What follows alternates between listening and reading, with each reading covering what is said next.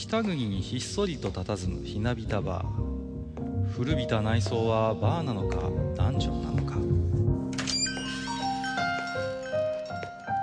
今宵も常連とマスターのよしな仕事が酒の魚だ。少しだけ耳を傾けてみませんか？愚者の宮殿の扉が開く。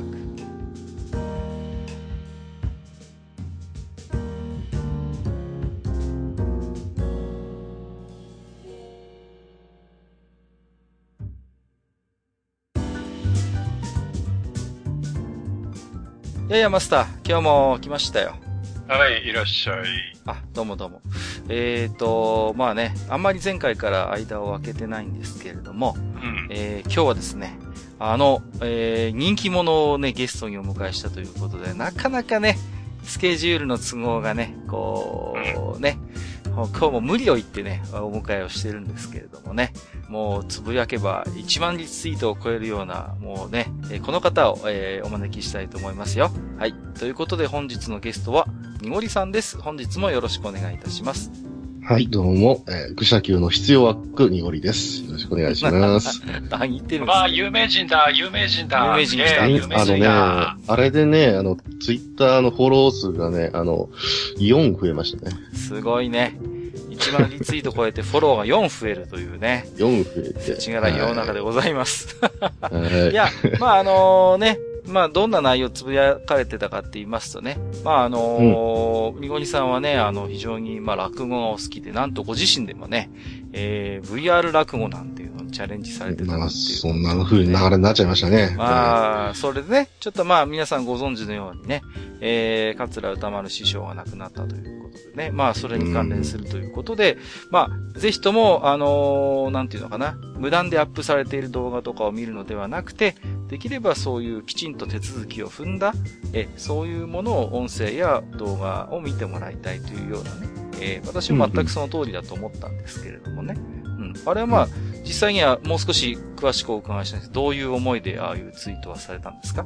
いや、もう単純にですね、歌丸師匠が、えー落語をやる、その枕でやっぱりね、すごく多く喋ってたなって記憶してるのが、まあ、落語家の見入りがもう少なくなったっていうのを、まあ、何十年前からも言ってたなというのが、うん。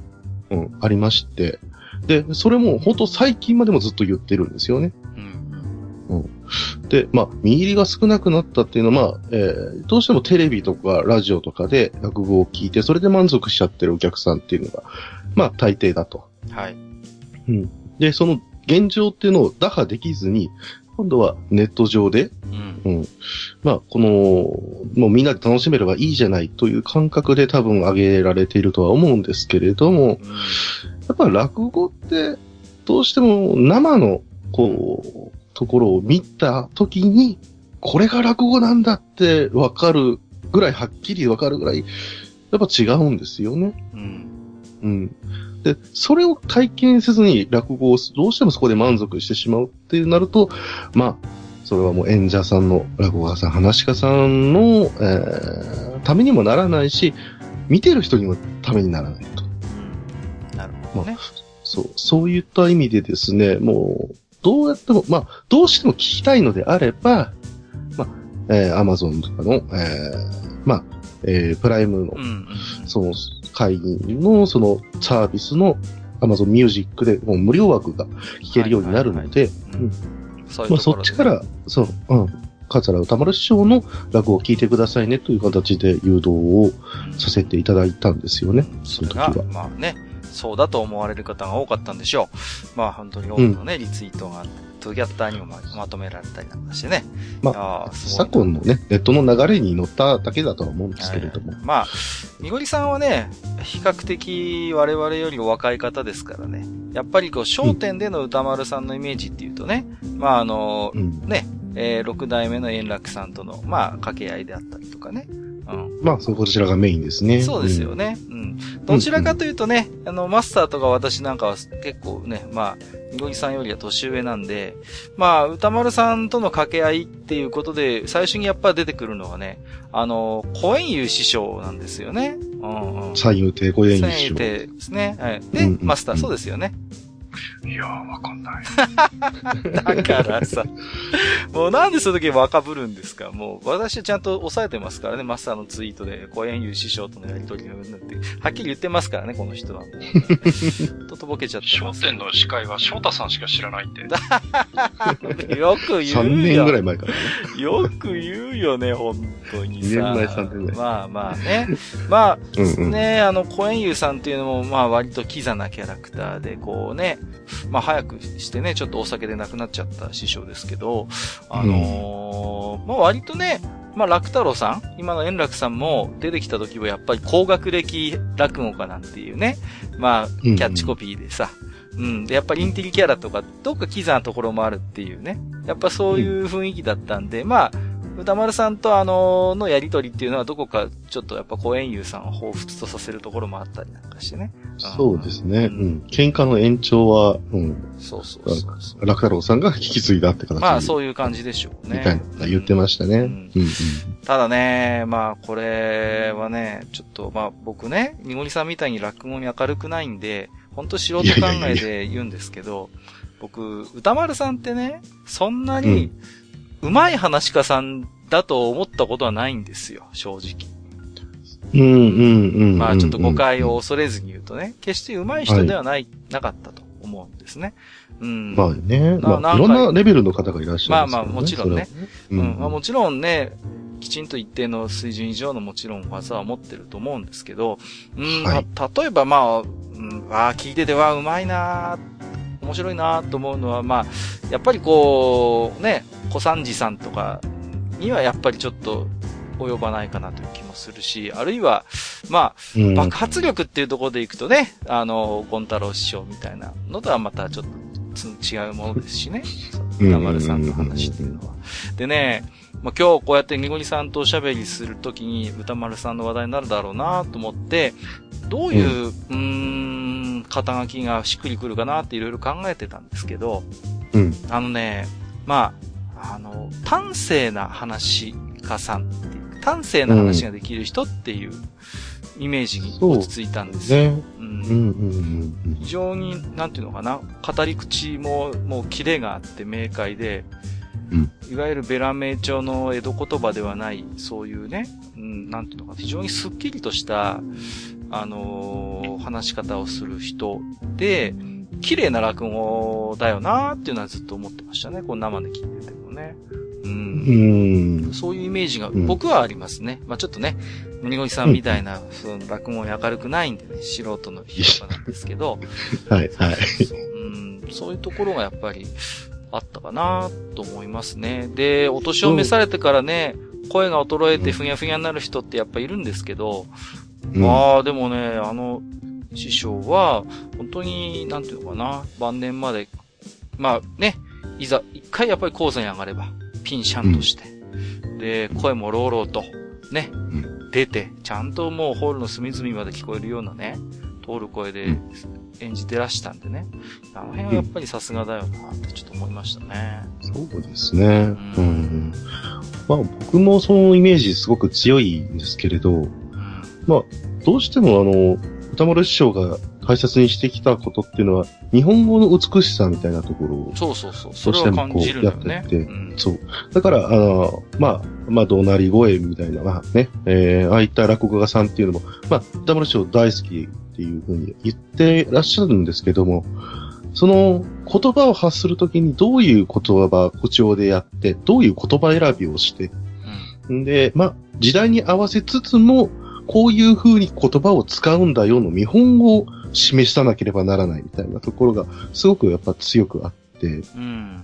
逆にその、そういった、ところが、まあ、楽太郎師匠、まあ、今の円楽師匠と、だいぶ、こう、思想が似てたっていうところもあると思うんですよね。うん。あの、似てるとこはありますよね。こう、うんやっぱり、うん六代目の話し方も、非常に端正なところがあって、なんとかうん非常に折り目正しい話し方を、話をするんだよね、あの人もね。そうです、そううんう。んうん。そうそう。だから、本当に上手い落語をしようということではなく、模範的な落語、伝えるべきための落語をしてきた師匠本当に丹精込めて一つの話をするっていう師匠だったなっていうのを僕もすごく思いますね。うん、ううんん、そうですね。だからね、うんまあ、なかなかね、やっぱああいう、どうしてもね、あのー商店のイメージが強いんですけれども、はい。私なんかはね、あの、ちょくちょく寄せにも出かけてた人間なんで、まあ、たまにはね、こう、お見かけすることもありましたんで、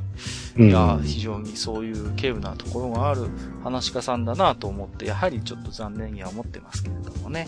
うんいや、言ったら、あの、本当に落語が好きな師匠だったので。うん、うんそうね。まあ、あとやっぱ落語の将来を常に憂いているというか心配をして、うんうん非常にそこに心を砕く人だったんだろうなっていうことは思いますけれどもね。それもあるんですが、まあ、天国に行って、うん。憧れの師匠方のお話をまたそこで聞けているのかなと思うと、ちょっとね、心が、うん、救われるかなと、まあ、こちらの勝手ではございますけれど、まあ、そうですね。きっと天国のね、名人会にまた出演なさるでしょうから。いやー、早く俺も行って聞いてみたいなってううっかり思っちゃいますけれども。普通に聞きたいですね。えーっと、何の話だっけ？いや、今日はね、えーっと、にのりさんにお越しいただいたということなんでね。まあもう、差しのいい皆様は、えーピンと来てるかとは思うんですけれども、えー、また例によってですね、えーっと、妖怪話ということでね。はいはいはい。まあ、なんて言うんですか？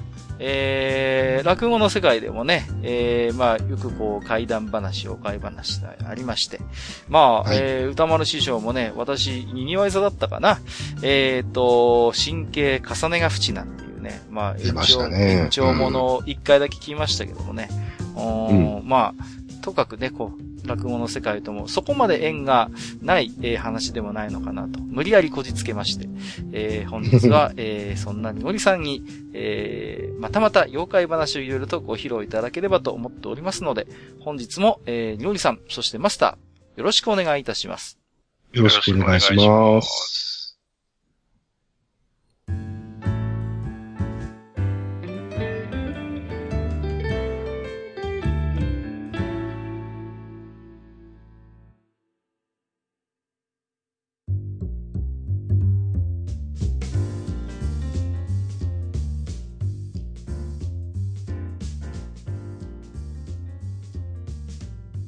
はい、えー、それではね、えー、今日はゲストにみごりさんをお迎えいたしまして、えー、まあこれね、タイトルで、妖怪になんか妖怪っていう風に言えって僕言われたんで、カンペで、まあうんうん前回ね、次回予告で、まあ言いましたけども、はい。あのね、菊尾師匠風にっていう、なんかさ、えむちゃくちゃな無茶ぶりがありましてね。えいや、もう、ぜひ読んでほしかったんですけれどもね。でき、だって、えーどうす、まあ、菊尾師匠風って、だったらどうや、どういう風にやればいいんですか、こう。もう、どちらかというと、もう、あの、菊尾師匠がやる彦六師匠みたいな、あの真似ですよ。林家彦なん。か、妖怪っていう。妖怪になんかよ。ああ、ご苦労様、みたいな。もう、菊尾師匠講座で見るときってさ、2回に一遍ぐらい林家彦六伝やるよね。たまには違う話を聞きたいと思うんだけどさ。そう。あのね、全部、僕ね、あの、菊尾師匠はあの、彦六伝ですから。またかよレアで、レアですよ。むしろ、彦六伝以外聞けたらレアですけど。本当にそうですよ。ね、えーとです。大好きですか？まあまあね、そんな風に言ってましたけど、これ別にあの、深い意味ないですから、タイトル。あ、そうですか。あ、まあ、あのー、閣下にあの言わせて、あの、嫌な雰囲気になればいいなと思ってつけた タイトルです。くせえな。まあ、あのね、そんなにごりさんもね、まあ、あのもうね、ポッドキャスターとしてね、非常にもうキャリアを重ねられている方でございますので、えー、私本日はですね、えー、ゲゲゲの鬼太郎ではないですけども、もうすっかり安心して下駄を預けてですね、はい、もう、みのりさんのそれないのもとですね、あのね、やっていきたいと思うんですけども、まあ、今日は、はい。えっ、と、いろんなね、えー妖怪にまつわる小ネタを用意していただいたと聞いてるんですけれども、はい。うん。うん。もう軽い話で終わります、今日はい。は。うん。そうですか？だってね、もうね、カンコレとカンコレの間って何よ？いやいやいや、ち、それはね、違うんですよ。あの、あうん当初一回で終わらせるつもりだって、まあ、じね、どこまで本気だったかわかりませんけど、自堕落斎さんがそんなことをおっしゃるからね。ううんん。うんまあまあ、今日は今日でね、あの、うんしっかり、一ポンやっていただければと思ってますけどもね。あそうですか、はいもう、間に言うのもなんですけどね、どこがエンジョイ勢だという、ね、話がありますからそれはね、聞いてる人誰もがそう思ってると思いますんでね。はい。本当にもう、あまあそんなわけでね、今日は、えー妖怪会か、うんいや、普通に、あの、お気に入り駆逐艦の話とかしたいな。そっちかい。もうえね。ーですけど、まあね、あの、まあ、いまあですね、一年に一回はやっとかないとなんか、あの、暴動が起きるとかね、そんな話も聞きますのでそうなん、ですよ。固定ファンがいるんで、愚者級の妖怪界をさ、一つお願いします。知らないですけどね、あの、はいなんか、まあ本当にね、あの、いろんな妖怪話、ちょっと、ここでは本当させていただいていたんですけれども、そうでしたね。はい。まあ前回ちょっと思い出していただくと、うんまあ、えー妖怪物語みたいなね、はいはいはい。うん、ことで、ちょっと小難しい話もしつつ、そうでしたね。ま現代、うん、とか、えーにはどういう形で妖怪が残ってるかとうんか、うんうんまあ、伝わっているかみたいなのをちょっとご紹介した部分もあるんですけれども、そうでしたね。はい。まあ、そうするとですね、もう、もっと具体的に今何が行われているんだろうという、あ、もう、完全にこの現代において、そういう妖怪絡みでどんなイベントだったり現象が起こってるかというあたりですかね、そうすると。そうですね。ううんん。もう本当にですね、まあ、様々起こっているので、まあ、ポッドキャストなんでね、若干、あの、まあ、過去に、の遡って聞くっていう、そういう楽しみを勝ちしている方は、えーえーイベント終わっとれないかいというね、はいはいはいはい。うん、ことにもなりかねませんが、まあ、うんリアルタイムで聞く楽しさも若干あるよねということで、うんまあ、えー今年のね、えーイベントなんかをちょっと取り上げてご紹介させていただこうと思うんですけれどま、さに最新事情というところで。はい。はい、最新重情でございます。えーまず一つ、えー第5回、えー全国妖怪造形コンテストです。全国妖怪造形コンテスト。すごいですね。はい。まあ全国と名のついてますけれども、これ、うんどっちかというともう世界っていう感じになってます。まあ、そうでしょうね。もう、こういうことになれば。えーちなみにこれはグランドフィナーレでございます。グランドフィナーレ、え、もしかして今回でファイナルということですか？終わります。あらららら、もったいない。えーもうちょっとね、長く続けてほしかったんですけれども、はいはい。まあ、ちょっとね、詳細言いますと、えーまあ、過去4回にわたって、柳田国夫の故郷、うんえー兵庫県は福崎町で行われていた、うんプロアマ入り乱れての妖怪造形コンテストが、あーこれは行われてたんですね。うん。で、一応福崎町の町おこしで、うんえーいう形でやってたんですけれども、はいはい。はい、審査委員長にはちゃんとですね、えーそういった造形、または妖怪に詳しい、えー方を置きまして、怪物屋という、えーこれもね、造形アーティストの方としては結構有名な方、えー吉尾正隆さんと、はいはいはい。こちらの方を、えー委員長としていまして、えー審査員には福崎町の、えーまあ、お偉い方々と。はい。そして、あとは名だたる造形師うん。そして、情景作家。まあ、ジオラマとかね、えーああいったものですよね。はい。えーそういったものを、まあ、審査員で、えーまあ、単純にですね、一般公募のものと、えーアマチュア、まあ、どっちかというとですね、えー小学校、中学校あたりの子。こちらの方の作品も募集してたんですけれども、はい。うーん、柳田国夫がですね、まあ、紹介している妖怪っていうのが、まあ、うん。いくつもあるんですけれど、はいはい。それをピックアップしまして、まあ、お題に沿って、それに沿ってね、えー妖怪を自分で作り上げて、えー迫力ある模型に仕上げたりします。うん。で、まあ、えーいろんなね、あの、妖怪の形っていうのがあるので、う。うんん。まあ、本当妖怪というキャラクターそのものの愛らしさみたいな、はいはい。ああいったものをこう表現したりするんですけれども、うん。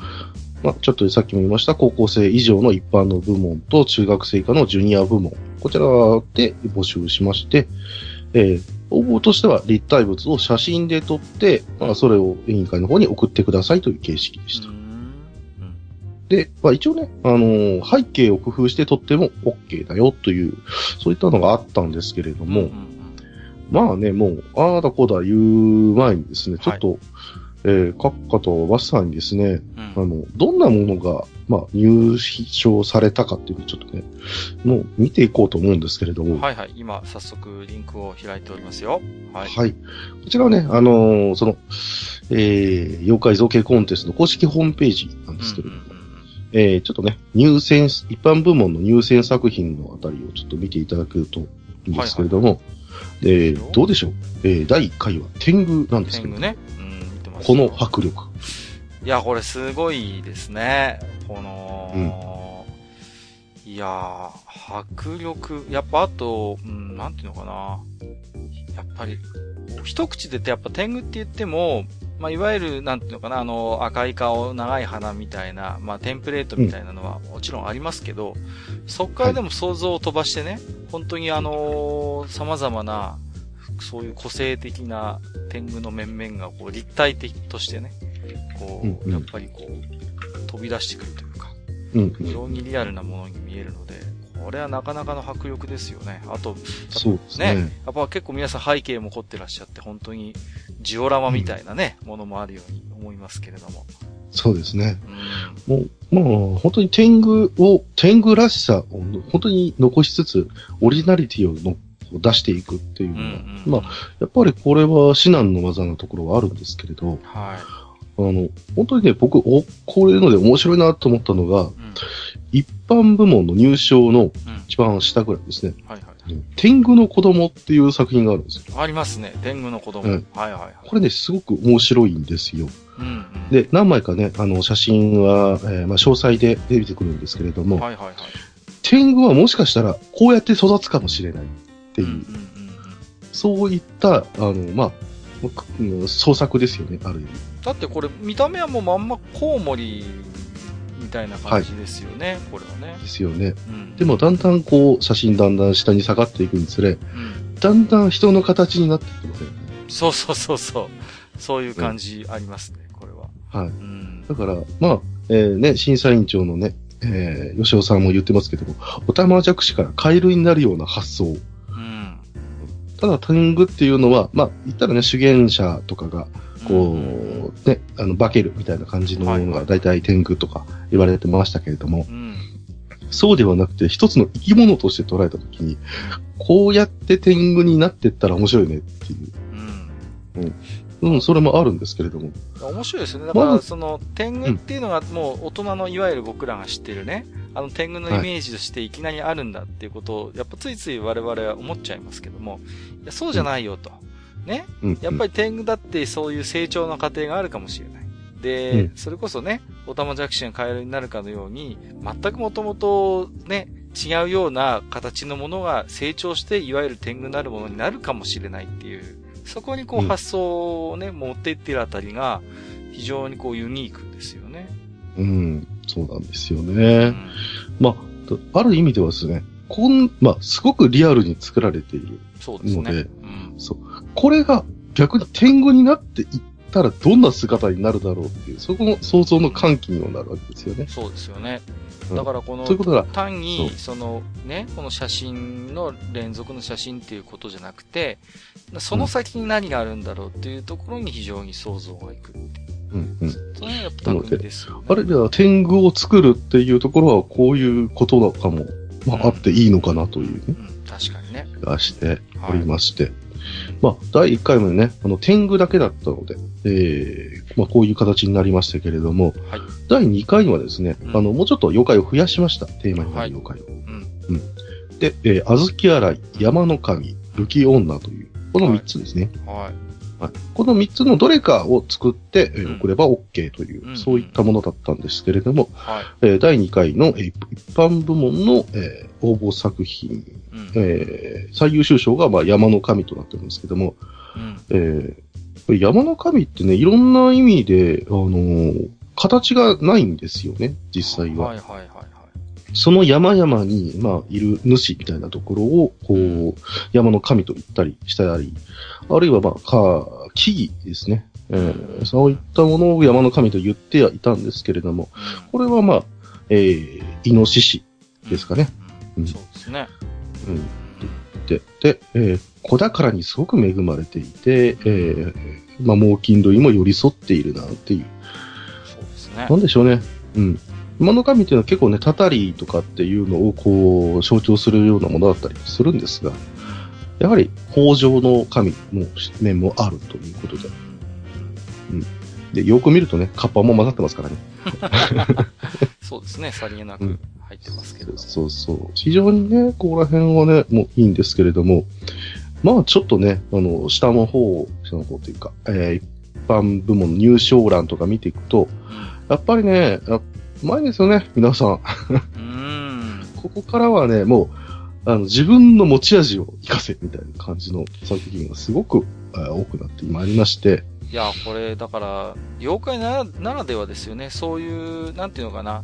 こう、テーマを決めてね、募集をしてるわけだから、もう少しやっぱ似たようなものがこう集まるのかなと思いきや、やっぱその辺はさすがに妖怪ということでね、同じその妖怪を描いていても全くこう違う姿に造形されてるし、本当になんかほん、なんかこういろんなそういう豊かな発想がね、出てるよなっていうことをこう思いますね。そうですね。うん。ね。同じ小豆洗いでも、うん。まあうん、原作と言いましょうか、まあ、うん石燕が描いたような姿をしているんですけれども、もっとね、あの、小豆洗いまくってて筋骨隆々なんじゃないかみたいな。そうそうそうそう。小豆洗いもいたりとか。そうですよね。うん、あとは、本当雪女であればもっと優雅であるであろうみたいな感じで、ね、そういう作品もあったりして、もうその人の世界観、妖怪観っていうのがもう、まだまだと出てきてしまっているという。うん、面白い。うん、ということもありつつ、まあ、その3つのテーマだからこそ、こういうね、あの、どれをこう先行するかって非常に難しかったと思うんですけれども。そうですよね。だってテーマが、小豆やら山の神、雪女と3つあるわけだから。ねね全部ジャンル違いますからね。うん。そこから一つこう、ね、最優秀選ぶっていうのはなかなかね。うんはい。そういったところでやっぱり、今度はまあ、造形としてどちらがこう、優れているかみたいな、ね。うんところの審査になってくるんであろうなというところがあって、だからね、本当に、あの、まあ、こういう我々の界隈ですけれども、あの、まあ、造形美みたいなところっていうのは、だいぶこう、審美眼こう磨かれてきてるんではないかなという、時代的にも。うんうん。ともありまして、こういったところでの妖怪へのアプローチっていうのはすごくあると思うんですよね。うん。はい。で、まあまあ、えー、まだちょっとね、あのー見ていきたい、まあ個人的に見ていきたいので、第3回の方見ていきますけれども、はい。はい。こちらの方のテーマが、ぬえ、座敷わらし、迷いがというね、迷いが入ってくる。うんぬえと、もう座敷わらしは妖怪なんですけど、迷いがはね、どっちかというと場所というか、そうですよね。それ自体が怪。う。うんん。だから迷いがをどう表現するのかなっていうのをちょっとね、そう。興味あります、そこら辺、そう、見ていきましょうか。はえー、一般部門入選作品で、えー、まあ、えー、最優秀賞がヌエなんですけども、ね。うん。いや、やっぱり、ヌエだなぁというところがね。いや、面白いのはちょっと招き猫みたいな、まあ、タイトルが招き犬ってなってますけれども。はい。一体ね、何をね、招いてしまうのかというね不安になってしまいますけれども。はい。でもね、やっぱりね、この、えー、やっぱ獣の表情っていうのは、うん人間にとってね、これほど面白い材料ないですよね、やっぱり。ああ、そうですね。ううんん。うんうん。で、まあね、あの、猿の顔なので、余計にこう、人間の表情みたいなところから、えー想起されやすいんですけれども、はいはい。だからヌエのその人気っていうのもそこにあるとは思うんですが、うん。えー一番ね、この面白いなと思ったのが、い口の中にですね、ウーパールーパー入ってるんですよね。え？気づかなかった。ああはいはいはいはいはいはい。うん、うん、うん、うん。確かに。そう。だからねこれはね、本当にね、この作者さんのいろんなメッセージが詰まってるって。すごいね。そう。ウーパールーパーだけじゃなくて、だってネズミまで入っているじゃないですか。入ってます。すごいな。だからまあ、我々にとっては害獣みたいなところとか、うんあとは外来種、うん、まあ、日本ならざるものみたいなところがあるんですけれども、はいはいはい。それはこうね、あの、あえてこう、混在させることによってよりまがまがしくなる。うん。そういった表現されていますし、若干こう見ますと、えー、持っているこうね、えー、まあ、えー、小判みたいなところもうん。顔があるみたいな。そうですね。うん。決して、あの、すべて、えー、我々にこう、承服するものではないというう。ん。これはそんなものも、怪しさ満点、どこを切り取ってもとにかく怪しいというね。怪しい。いや、まさに妖怪なんですが、えー次の一般部門の優秀作品もね、すごいですね。これさ、俺、これ夢に出てきそうだよ、これ。怖えな、これ。えー、ねえといえば、まあね、虎つぐみの方でもありますので、はい。えーそれがこう、バサバサバサッとこう、合わさった瞬間、無限になる。うわ、これはすごいね。もう、なんかさ、もうアニメとかのワンシーンを切り取ったかのようなさ。そうですね。これを立体で表現するかと。えーだからこれはある意味ではそう、えー造形なのか本当にみたいな。うん。そういう疑いすらしてしまうわけなんですけれどう、ん。これね、思い出したのな、うん、僕はなぜかイノセンスだったんですけど、いや、なんか、わかりますよ。なんか、どっちかっていうと、おっしーさんの世界なのかな、みたいな。いや、これ後でブログにね、リンク貼っておきますので、ぜひね、見ていただきたいと思いますね。いや、これはぜひ見ていただきたいんですが、まあ、ね、座敷わらしも、えー、あってあるんですが、うん。やっぱね、これ、えー、迷いがうん問題を、どう表現してるんでしょということで、ちょっと入試、えー、一般部門の佳作のう。うん。一番下ぐらいですかね、はい。えー、月の野郎という。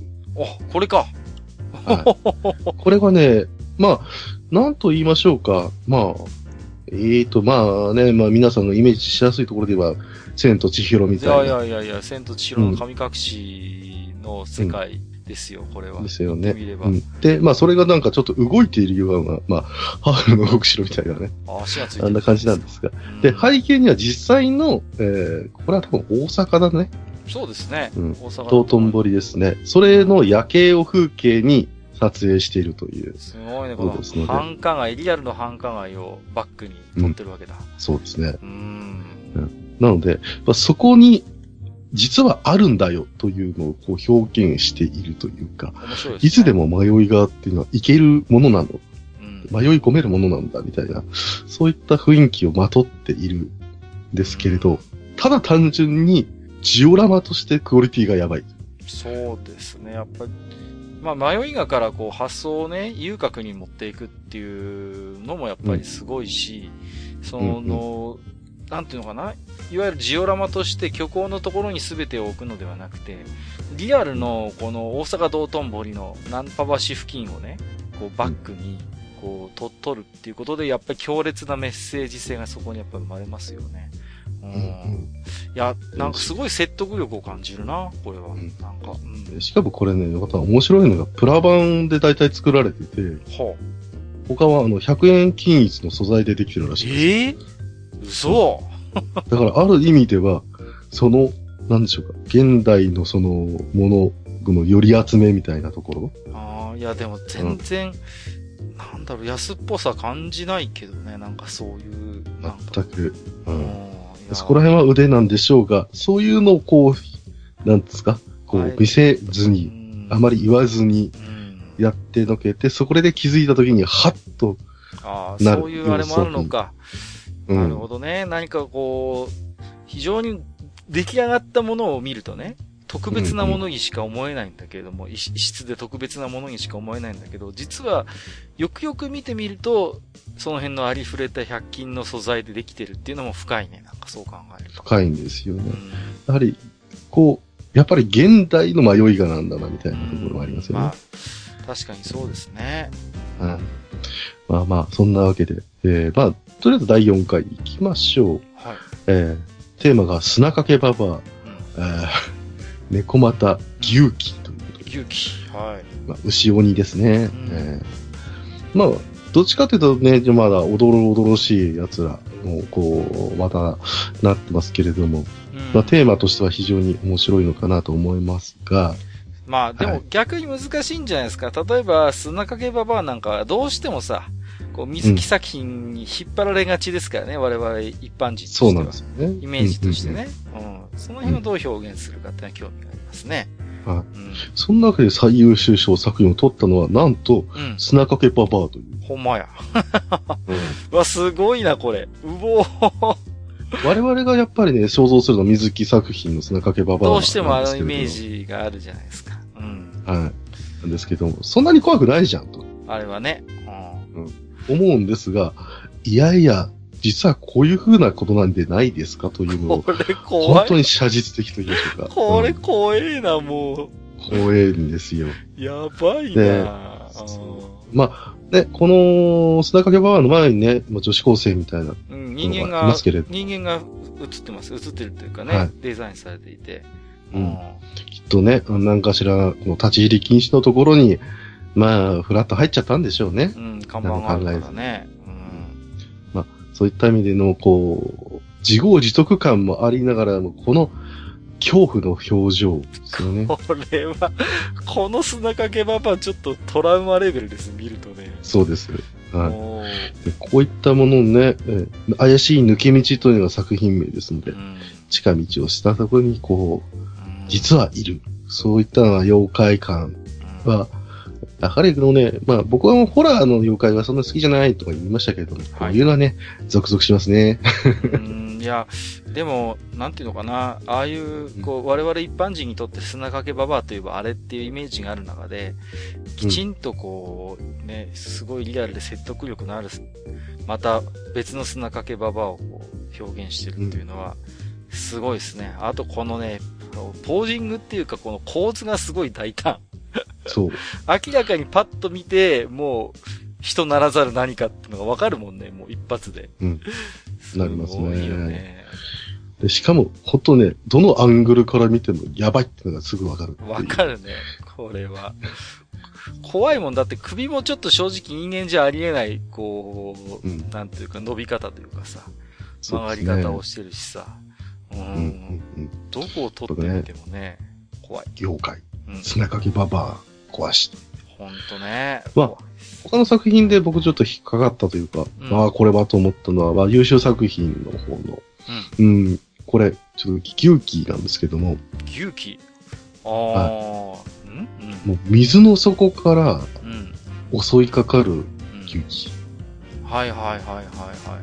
本当は、まあね、牛気いろいろ、まあ、ありますけど、本当に執念深い妖怪というふうに言われておりまして、まあ。海に逃げても追いかけてくると。うん。でその一平一瞬をこう切り取ったかのような作品なんですけれども、うんうんうんうん。一体どういう風になってんだって最初は思ってしまうと。パッと見でさ、まあまあ、ちょっとこう、あれです、クジラって思っちゃいますよね、まずね。そうですね。うん。はいクジラなんですけれども、よく見たらやはり牛の角がありますし、そうですね。うんうんね、目のところ、鼻のところっていうのは、まあ、牛気のそれに見えなくもないんですけれども、そうですね。確かそう。まあ、牛のね、えー、妖怪みたいなところはあるんですが、ただ、このスケール感っていうのもね、に。でかい非常によやは。このだってさ、も、はみん出てる場所にさ、小舟とかが浮かんでるから、なんとなくこう、縮尺がわかるんですけど、そうですね。めちゃくちゃでかいってことでしょ、これもうさ。そうです。もう口の中、ガボーっとこうね、うん多分下から来たんでしょうね。その、小舟が、外にもありますけど、口の中にもあるんですけど本、当だ、あるね。うわねこのまま飲み込まれるんだっていう恐怖ですよね。すごいですね。これだとちょっとピノキオも助からないね。あーですけどこれをあえて牛気という、そういった怖さっていうのは、いやー、見事の一言ですね。まあ、懐が深いですよね、やっぱりそう考えるとね。固うん定のイメージに縛られないで、本当にこう発想をね、広げて、うん、これが牛気だって言って、妖怪の世界だからこそやっぱ許されるっていうのはあると思うんですよ、やっぱり。うんこれがね、他の何かこう、まあ何でもいいですけど、対象、テーマになる対象が妖怪以外のもので、これがその牛気ですって言われたら、クジラじゃんっていうさ、話になっちゃう、なんじゃこりゃみたいな話になるかもしれないけど、うんまあ、やっぱり妖怪という世界の中の話として、テーマとして描かれている、作られているから、あ、確かにこういう牛気いるかもっていう、妙な説得力はやっぱありますよね。うんまあ、そうですね。その納得感を、まあ、生み出す、そのもう一つの絶対的な要因として、この表現力、造形力。うん、すごいですね。うん発想もすごいんですが、とにかくリアルうん。あーっていうね、ことがあって、もうたまらんですね。まあまあ、こんなのはね、トップの話なので、うんあの、そのね、そのジュニア部門とか見ると、あら、可愛い牛気なんはいていうのが、は いっぱいいたりするんですけれども、うん。そういったものもね、あの、こう、まあ、ホームページに載っているので、はいはいあはい。の、ぜひね、ちょっと見て、まず楽しんでいただきたいんですが、そうですねなんうん。ううんん。これはまあ、コンテストですので、はい。作ってみるのも楽しいんじゃないかという、なるほど。えーうん第5回の開催のちょっと話をしたいと思うんですけれども、はい。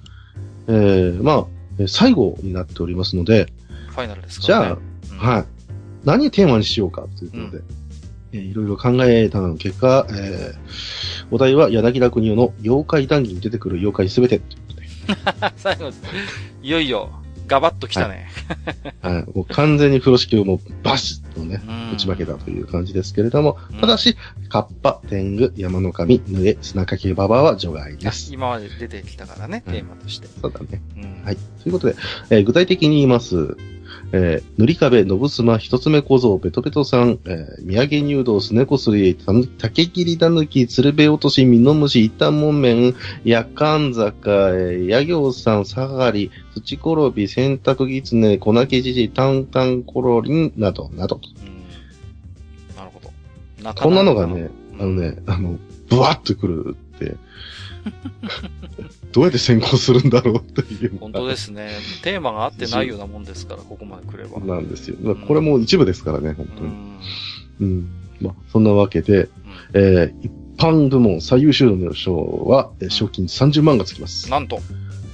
はい。さらに、作品をモチーフとして、うん。大型 FRP モデル制作。うん。えー、柳田国夫製菓の、えー、その前の、えー、土、辻川山、うん。えーのえー公園に、えー設置されます。おー。てか、さっきの最優秀賞のやつが設置されています。あ、なるほど。そこに並ぶということですね。うん非常にね、あの、豪華深いなと思うんですけれどもう。ーん。うん。いやいやいや、まあね、いいんですけど、まあ本当に海外のね、凄腕造形師の方々が、えー続々参戦もしているので、いや、まさに俺にも狭きもんなんですけども、うん。まあ面白いよね、と。そうですね。でもね、うんもう本当グローバルなコンテストになってるということでね。はいうん。だと思います。で、まあ、委員会の方もですね、あの、うん復活し、まあ、所望する声がどうせ後から上がるんでしょうけれども、はい。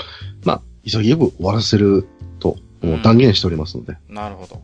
じゃあ、もうほんと最後のチャンスとして、えーうんまあ、ぜひね、あの、妖怪を作って、撮って送っていただければなと思うんですけれども、そうですね。面白そうですね。うんちなみに、えでーとあの募集期間は、はい、えー8月の1日から10月の31日までです。これからということでね。うんあですので、まあ、お子さんだったらね、本当夏休みの期間の自由研究みたいな。ーいいですね。うんうんだからねそれこそ柳田君用の作品を読んで、ね、うんそこからイメージを膨らませて作ってみるというのも面白いかもしれませんね。ですね。まあ、何にせよやっぱ妖怪ウォッチが流行りますし、うん。あとは、今もね、鬼太郎やってますから、そうですね。うんはうん。そこからね、やっぱインスパイアを受けて、うん、まあ、ちっちゃい子も、えー大人も含めて、えーね、いろいろ作ってもらったらなと思うんですけれど、い。まあ、詳しくは、ね。うん。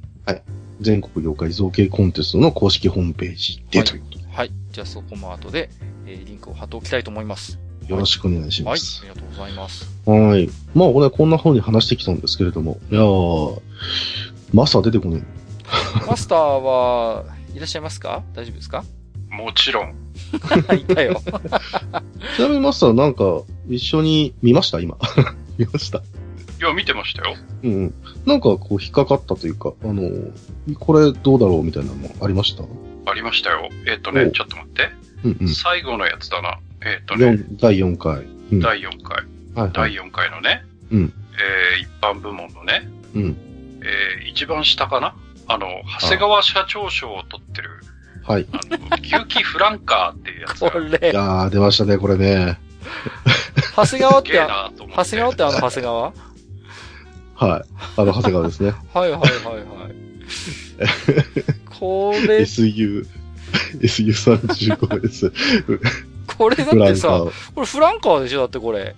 はい、フランカーですね。フランカーおを、の部品で作った牛気ってことか。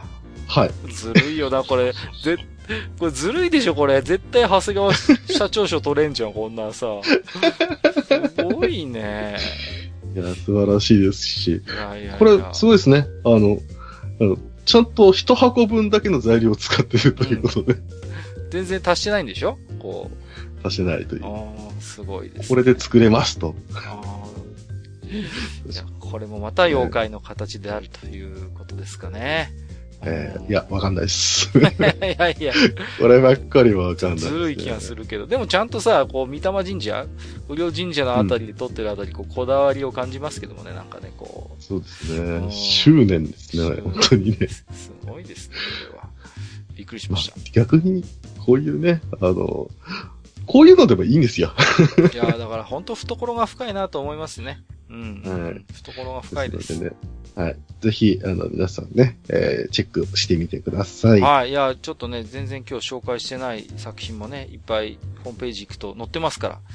いやー、面白いですよ。これはぜひ皆さんにお勧めしたいと思います、僕も。まあ、お好きな妖怪とかね、教えていただければと思います。そうですね。はでは、えー続きましてですね、はいまあ、これもイベントの情報ですけれども、い。うん。えー妖怪の宿、芳名館ということで。うーん。これ、カッカ、芳名館知ってます？透明感、名前ぐらいしか知らないです。知らない。なるほど。えっとね、東京は文京区本郷にある、うん。まあ、下町情緒溢れる老舗旅館うん。なんですけども、まあ、もう登録有形文化財になっているという。で、まあ、これが芳名館という、もうほとんど宿があるんですよね。うん。うんなるほど。で、ね、あのーこれが、まあ、ひ一応、この妖怪の宿芳名館というのがイベント名で、うんうんで、その人に、こう、こうね、まみれて、こう、揉まれて、せちがらい今を過ごしている。うん。その、現代を生きている妖怪たちが、うん。えーそのままの姿でイベントをするという、まあ、そういうコンセプトです。ど。なので、まあ、そういった、えーうん。イベントをする、えーグループの妖怪百貨店という、うん。百貨店さん。こちらの方が、えー、その方面館とコラボして企画をしているというものなんですけれども、うんえー毎月第一日曜日に夕方から夜にかけて、えーここは妖怪の宿ということに妖怪のなりまして、宿になる。ほはい。なので、もう妖怪だらけと。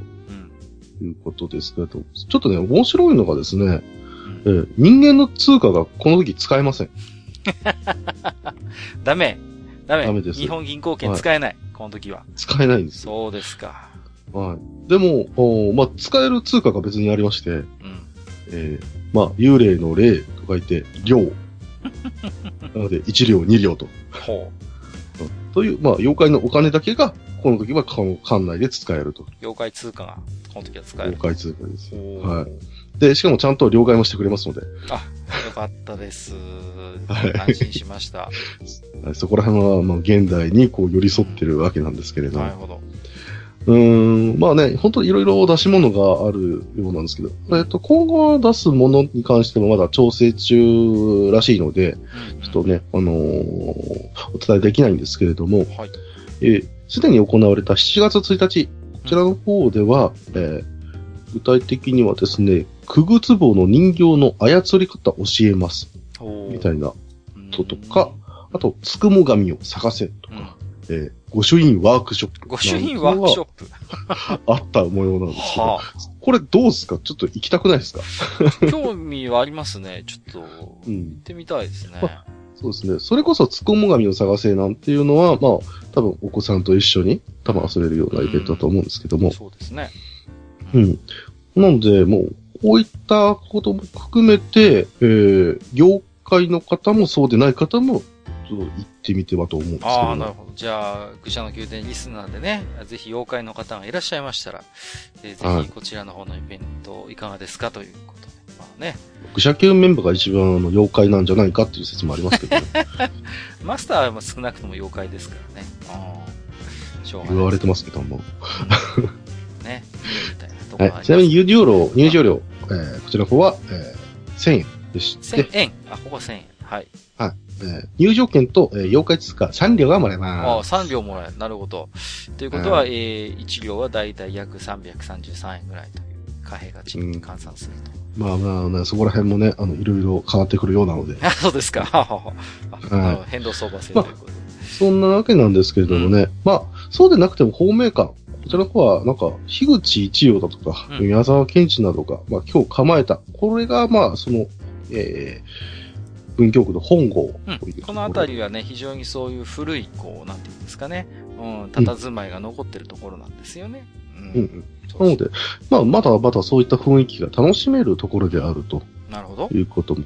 なので、まあ、これ僕もね、ちょっと実際ちょっとちらっと行ったことあるんですけども、はいここら辺あたりを。うんいや、すごくいいところですね。あ、雰囲気ありますよね、この辺りはねうんうん。わかります、わかります。なので、まあ、東京っていうのもまあ、捨てたもんじゃないんだなっていうのをね、なんかいやいやいや、どこの目線から言ってんだって話ですけれど。あの、うん僕のね、地元にもね、座敷わらしの出る旅館っていうのがありましてね。ああ、一番有名な、そうあそそうそう。こですかねあ。そこなんですけどね。そうよくテレビなんかの取材に来たりするんですけどね。ううんうんあの、ナチュラルに怖いのよね。もうおもちゃがさ、ぶわー並んでてさ、怖いのなんの？だから、座敷わらしが怖いじゃなくて、並んでるおもちゃが怖いっていう。おもちゃや人形の類と、大量のおもちゃと人形と一緒に夜を過ごさなきゃいけないので、えーそれだけでもむちゃくちゃ怖いっていう。うん一応その座敷わらしの魂を収めるために、みたいな感じで、確か飾ってたはずなんですけれども、なんか、なんか、なんでしょうね。うん若干こう、あの、人間の執念みたいなもの怨念が溜まっているだけではないのかっていう感じもしますから。気もしますけれどもね。まあ、ねそんな、割とねね全国各地探してみるとね、そういう妖怪に出会える、あの、旅館っていうのはなんか結構あるみたいでね。そういう話があったりする。ね、うんうん海外なんかだとね、イギリスあたりが本場ですけど、何ですか、はい幽霊がいるホテルっていうのでね。ああ、いますね。ありますよねはいはいはいでなんかありますありまそう。で、普通の部屋と出る部屋があって、なぜか出る部屋の方が高いっていう、こうね。そういう現象があるらしいですけどね。で、みんなワクワクして出ないかな、つってこう。ね まあ、そこも本当に単純にあの、歴史が深いところだったりするのでうんうんうん、築何百年とかねやっ。ぱりね、そうですよね。なかなか最近のね、こう、新しい住宅にね、妖怪が住み着くっていうのはなかなか考えにくいですから、そう考えるとやっぱり海外でもその辺の事情は一緒なのかな、ってことをね、思ったりもしますけれども。そうですね。まあ妖怪だけじゃなくて、ここはまあ本当に外国人の観光客の方がだいぶいらっしゃるということで、あ、そうですか。はい。まあ、えー、向こうは向こうからもね、あの、声をかけてくださることが非常に多いみたいなので、まあ。こちらもね、あの、えー、は妖怪だとね、あの、失礼なことないように。まあ、そうですね。フレンドリーにね、そう。なるほど、そこは有効的。えーあまり待ち望んではいませんけれど、えー東京五輪もあるので、そうですか。はい、交流してみてください。ですはが、まあ、まあ、詳しくはね、えー妖怪の宿方面館公式ホームページをご覧いただきたいんですけれども、い。うん。ここでですね、えー一応、妖怪の宿のその、一つ、ホームページ見ていただくと、えー下の方にですね、こういうことやりたいよ、こういうことをやってほしいみたいな、えー、応募フォームがあると、ほうん、ことで、その企画の提案と兼ねまして、本日のババう。そうね。絡めて、急に、急に来たな。来ました。えー、おなじみ、えー、本日のババアコーナーということで。はい。ありがとうございいうわけで、えーます。本日のババアはですね、はい。えー、木綿引きババアです。え？なんだって？と、この時の閣下の第一声は、一回受け入れないよね。そうですか？え、何言ってるかわかんない。木綿引きババア。木綿？ですよ。え？木綿。木綿って布の木綿？布の、布っていうか、木の綿ですので。あ、木のま綿。あ、えーあなるほどはいね。あ、あのあー、なんで、はいあれね。はい。その、布を作るための糸うん。ですね。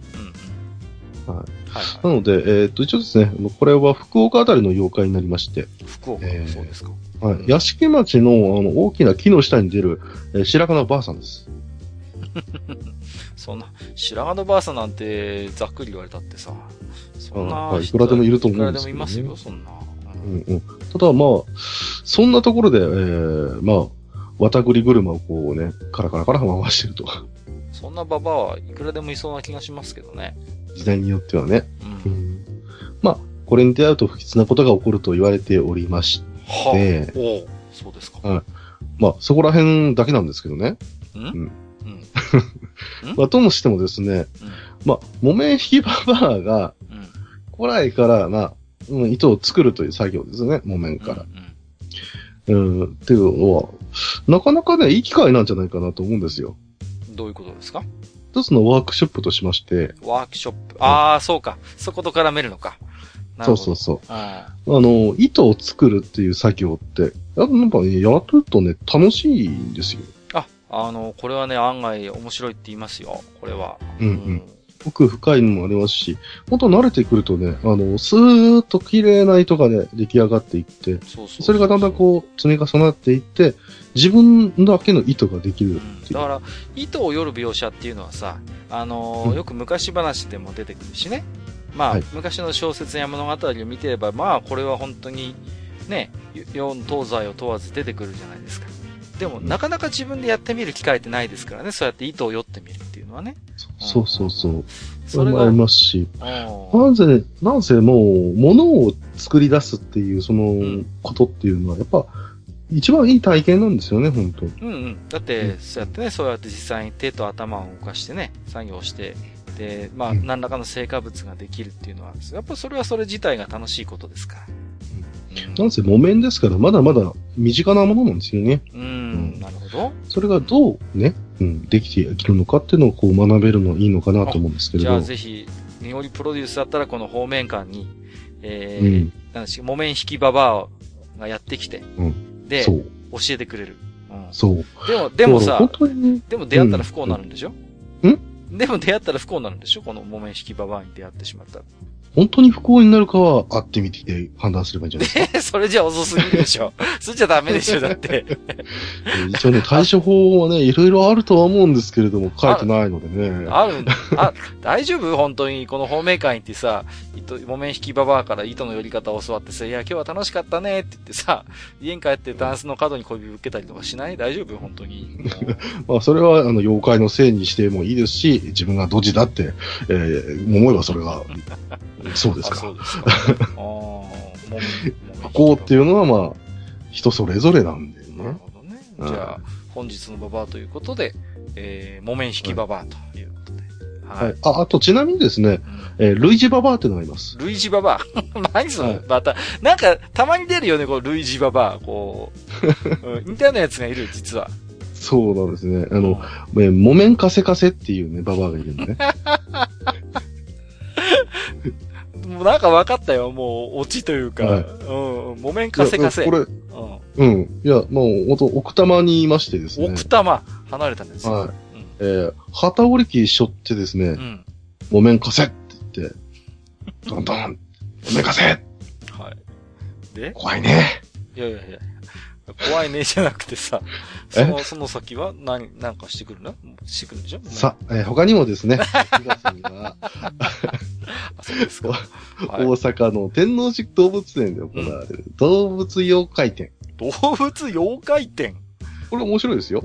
何があるんですか、本当動物妖怪のみをこう取り扱ったはものでございまして、それの、何ですか？動物妖怪グッズみたいなのを自分たちで作って売ってたりしますので、あ。へうん。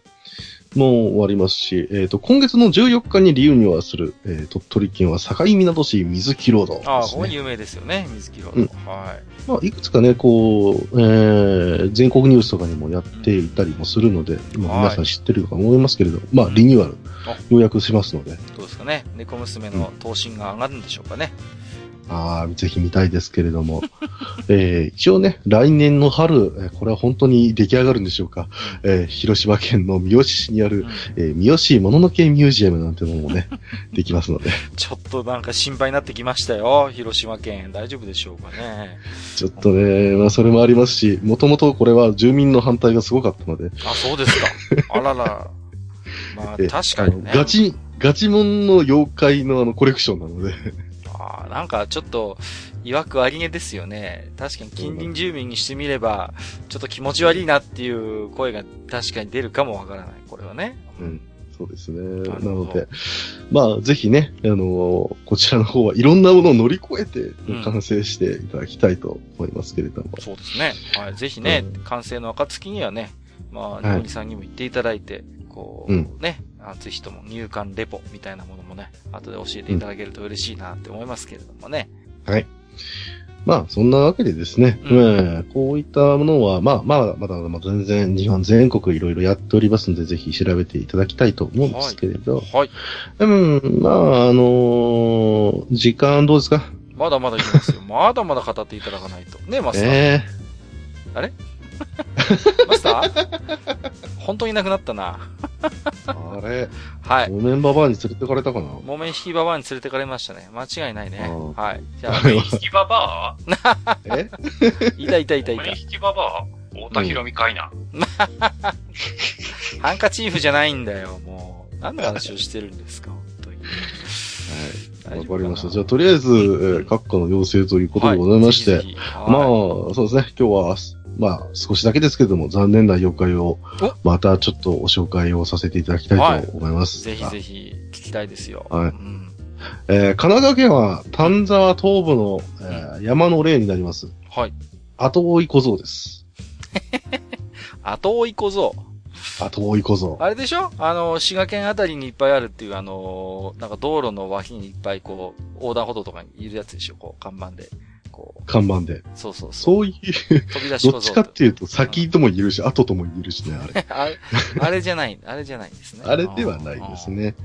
ええまあ山の中歩いてますと、うん。うん、後ろをふっと振り返ると、あのーまあ、ちっちゃい子がいると。はい。わあ、なんだろうと思って行っていると、ふっとまだこう、後ろ向きますと、いない。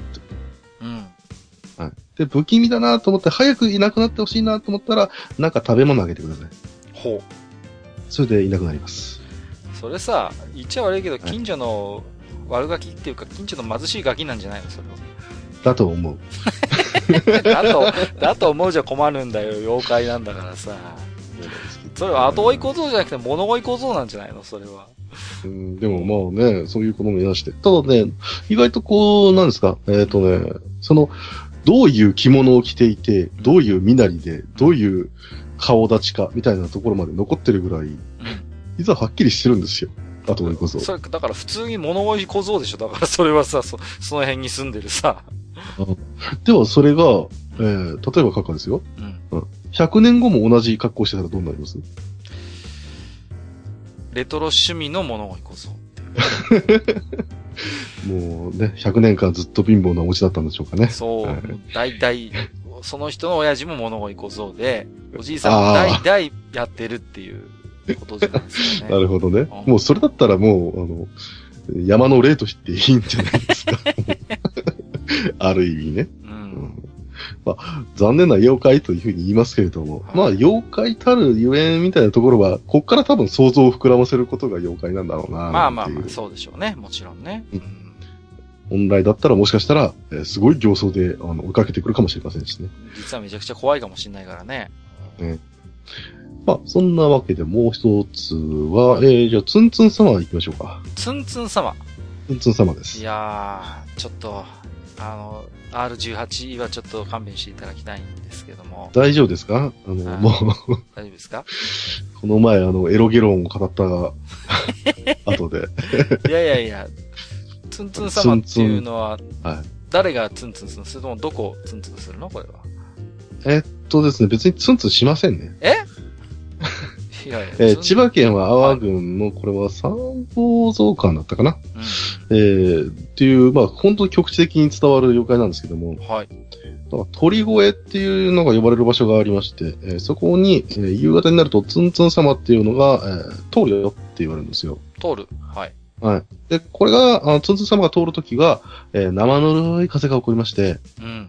えー牛のように大きい動物でも足がすくんで怯えちゃう怖いじゃないですか。以上です。あいやいやいやいやいや そうじゃなくてさ。怯えるには理由があるわけでしょ？その、ツンツン様が怖い、なんかことをしてくるとか、ツンそれこそツンツンしてくるとか、そのだ辺のエピソード分、多分ですけども、うんなんか生ぬるい風当たるじゃないですか、股間とかに。は。はい。うん。あ、なんか触られてるなー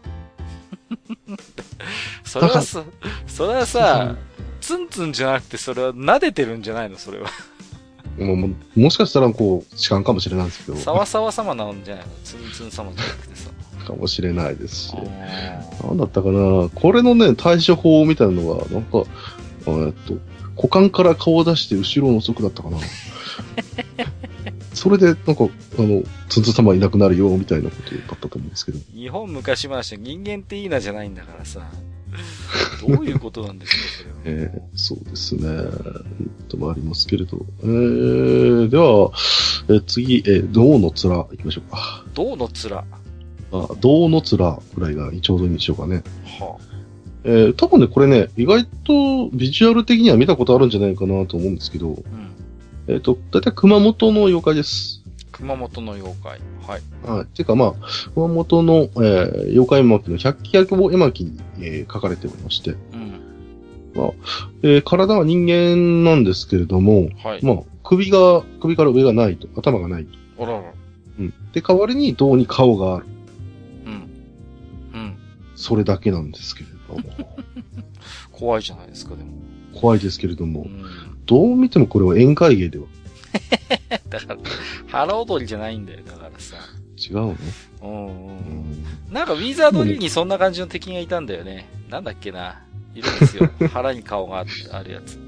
そこれ、これか、フィーンドじゃねえかな。う。うんうん。そうそうそうそう。フィンド。出てきたな。うん。水ネタになったら出てきた。フィンドっていう敵がいて、割とうん。奥の階層に出てくるんですけど、こいつがまさに、なんていうのかな。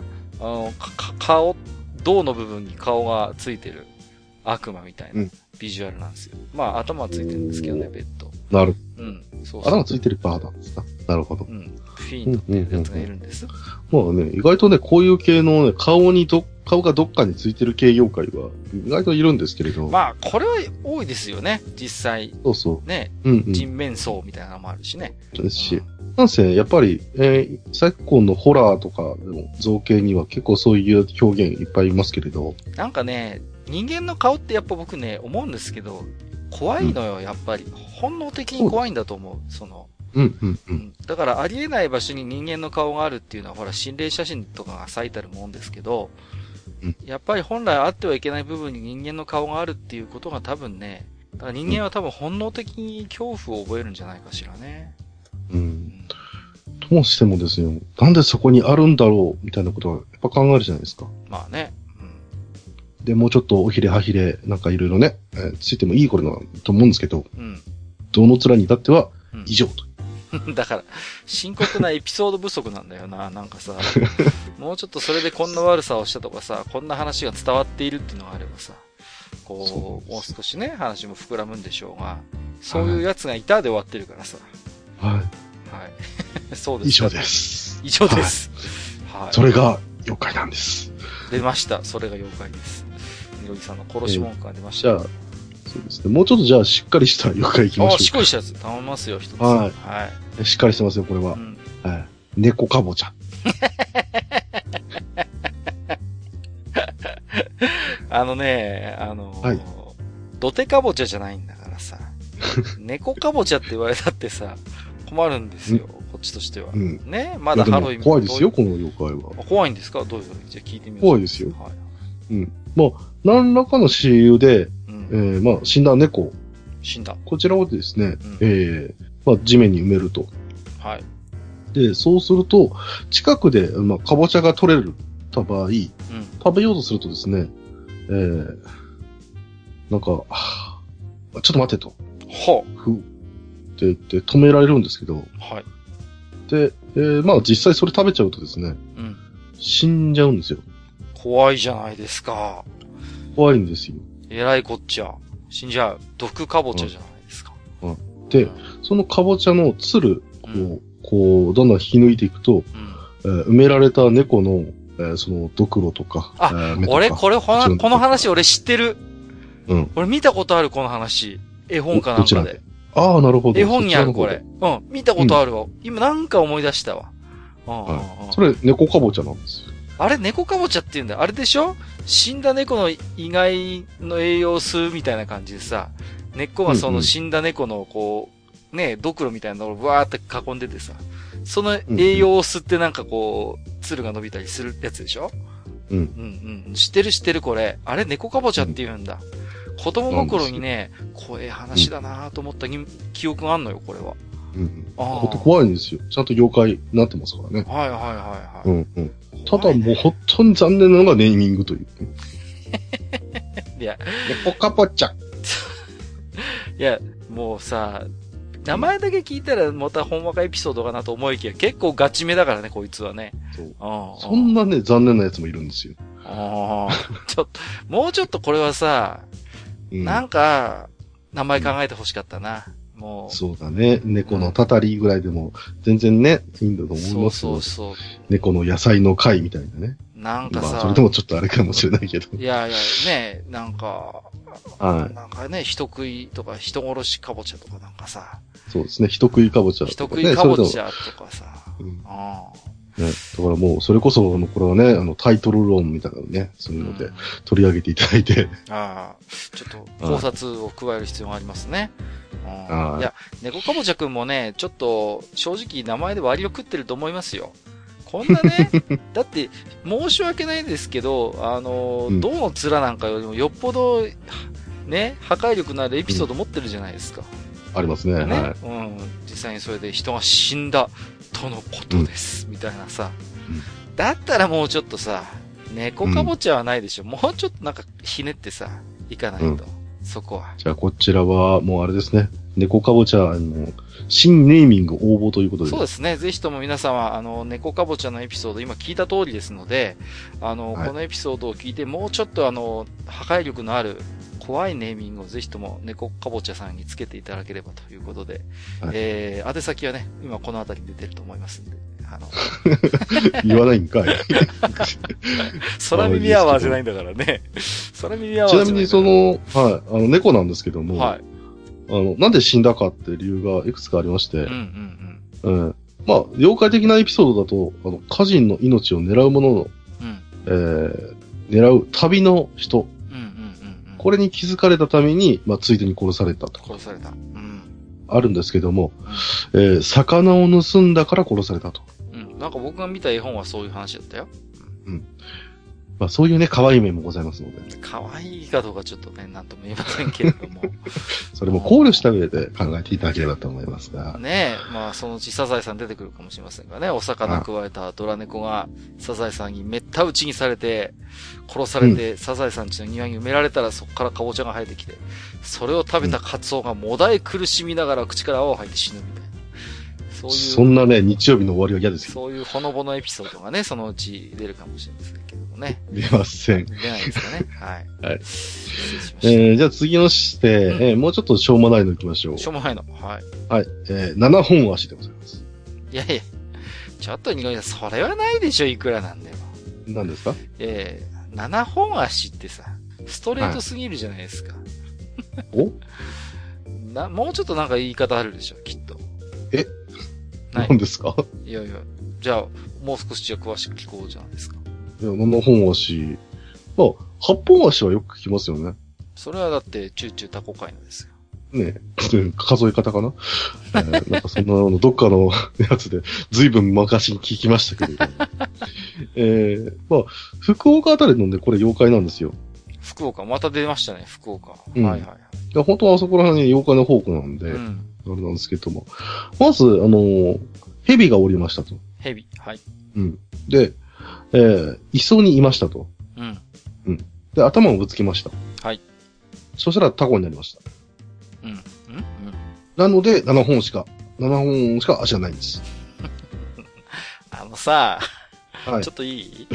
はい。あのさ、それ、一本誰か足食ったタコ見てさ、そう言ってるでしょ。もだと思うんですよね。う、タコだってさ、割とこう自分の足食ったりすることもあるしさ、あまあ、ありますね。うん切れたりすることもあるじゃないですか、何かの表紙。はいはいはい。だから単にそれはさ、足の一本ないタコでしょ、それは。だと思うんですけどね。うんなんで蛇で、なんで磯で、なんで頭ぶつけて、なんでタコになるのかっていうところがね、全然ね、一つもピンとこないっていうね。あのさ、全く関連性がこう見えない。論理の破綻ですよね。論理な最近流行りの、は本い。当あれは、まあ、いろいろ破綻してますけれどね。そうですか。一応ここの7本足食べようとした人がいるみたいですよ。あ、そうですか。やっぱ、だって見た目はタコなんでしょ、そうそう、見た目のね。うんうんで、食べようとしたらめっちゃ臭くて食べれませんでした。そう単に7本で売れないから捨ておいて腐りかけのタコでしょ、それは本当にもだと思うんですよう。何ね。なんですかね、もう、残念すぎ。いや、他の妖怪がかわいそうですよ、こんなやつまで。俺も仲間に入れてくれってさ。猫かぼちゃにしてみたらさ、頼むから同じカテゴリーに入れてくれるなと。まあ、妖怪ヒエラルキーがそんな感じなんでしょうかね。悪いけど俺は何人か人やってんだぞと。なうん、なんだお前はっていう話になりますよ、本当に。うん、妖怪界でもね、多分そういった、えーお前は何個星を取ったみたいなところそうそう、やはっぱさ、若干あるか人もしれない。殺したエピソードとかさ、あればやっぱ箔がつくけどさ、ないんでしょ、七本足は臭くて食べれませんでしたで終わりなんでしょ？まあそうですね。ダメ、ダメだよ、それはちょっとさ。それでね、取り殺して、なんかね、なんか食中毒を起こして、人を殺すんだ、みたいな。だそうそうだったら、あれなんですけど、ねだって、まあ僕、うん、ね、食べた人の足が実は7本になっちゃったとかさ、それぐらいのやっぱりさ、エピソードが欲しいよね。うん。弱いよ、ね弱い。弱い。これだとちょっとね、残念ながら面接通んないよね。うん ね、ね、ね、小説家にもなれないということちょっと履歴書の空白が多すぎるなという感じですけれども。で。でもうちょっとじゃあしっかりしたものを行きましょうか。ぜひぜひ。っていうか、これはですね、あの、個人的に、あの、いろんなことをね、思いながら、こう、妖怪のことについて調べるんですけれども、うん。えー、パッとね、あの、あ、これは話さなきゃって思った、えー、妖怪なんですけども、はい。えー、秋田県の、うん。またぎの間で伝わる山の妖怪なんかちょっとそれらしい設定あるじゃないですか。いいですあよ。るんですけど、うん。まあ、小玉ネズミというのがいますよ。小玉ネズミ。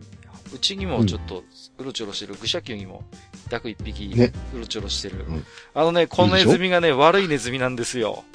悪いネズミそう、賞味期限切れのね、あの、ドリンクをね、僕に送りつけてくるっていう、本当に立ちの悪い、あの、妖怪ネズミがいましてね。僕、うっかり飲んじゃったもんですけど、とりあえず、今日の朝はちょっと緩かったですよ、ちょっと。と悪いネズミだよ。あれは絶対妖怪ですよ。3月でしたっけね。そうそうそうそう。ほんとえね、ー、3そういうヶ月以上前。の、一応本人は、えー、リプランで謝ってましたけども。いやー、怪しいもんですね。そんな妖怪ネズミが我が愚者の宮殿にもいますけども、そうじゃないと。それではない。完全にあの人はうっかり一族だからな。ですけど。まあそうではなく、んえーまあでもそう、それにね、しか僕も見えないんですけれど、はまあ本当にね、丸々とした、うん。太ったというか、もうほんと丸い小さなネズミなんだそうですよ。まあ、まさに小玉、小さい玉のネズミと。うんう。なんんですが、人間に会うとですね、うん。えー膨らみまして、はい。パンと音をさせてうん。破裂します。そう、あれでしょあの、プーカでしょあの、ディグダグに出てくる、あの、あれ、あれでしょあれ。あれじゃないの？いましたね、そんあなの、ね。れプーカで、プーカで合ってますよね、マスター。あれは。丸い方は。悪い方。うん、合ってますよ。あ、よかった。あ、ナムコが言うんだから間違いない。そうそう、間違いないです。そうじゃなくて。緑の方はファイガーです。ありがとうございます。ありがとうございます。何でも出てくるのはすごいな、うん。そうじゃないの？この店すごいわ。うん、ではないん。でもね、あの、周囲を飛び回って破裂音をさせまくるとかっていう話もあるんで、本当にそれ。れなのかもしれないですけどいっぱ。い出てきちゃう。うん、ただまあ、妖怪っぽさをもうちょっと出すならばですねう、ん。えー破裂した後は、まあ、えー中身が飛び散ると。うえーうあまりね、あの、えーこういう話は僕の妖怪話はしないんですけれども、ちょっとまあ、こういう話が実はそうあるんえですよ。やめてくれよ、もう、さ、ただ、そうですね。すごいじゃないですか、もう、ものすごい、こう、グロい方面に特化したレミングスみたいになっちゃってますけど、大丈夫ですか？そうですね。自爆させたら、えー中身が飛び散る やめてくれよ。どちらかというと、今のゲームだとそんなのがいっぱい多いですけれどね。そんなのは秋田にいる。やべえいますちょっと近所じゃねえか。で、一応これはですね、うん山の神様からの警告そのものなんだそうですよ。ああ、そういう話が伝わってる。ほで、本当出会ったら、寮をここでもうやめなければならないっていう話なんです。お前ら、そ、そこまでにしとけよと。これ以上は。うんあ、あれ、小玉ネズミだ。俺ももうやめろ、帰ろう。みたいな。ああ、そういう警告のあれがあるんですね。でもしやめないとですね、うん獲物が取れないどころか、うん。えー、雪崩などの災害に見舞われるんです。ああ、それはちょっと一大事ですね。じゃあ、そういう意味で言うと、まあまあ、便利な妖怪というか、ある種、うんこいつと出会ったらもう今日はおとなしく帰ろうっていうサインになるわけですもんね。なんですけども、まあ、他にも、あのなんか、呪われるみたいなところがあったらしくてですね。ほう。うん、なので、まあ、小玉ネズミに出会ったら、家に帰って、うんえー、ナムア・ブラウン・ケンソワカなんて唱えると大丈夫なんだそうです。ちょっとでも俺そのフレーズ聞いたことあるぞ、俺。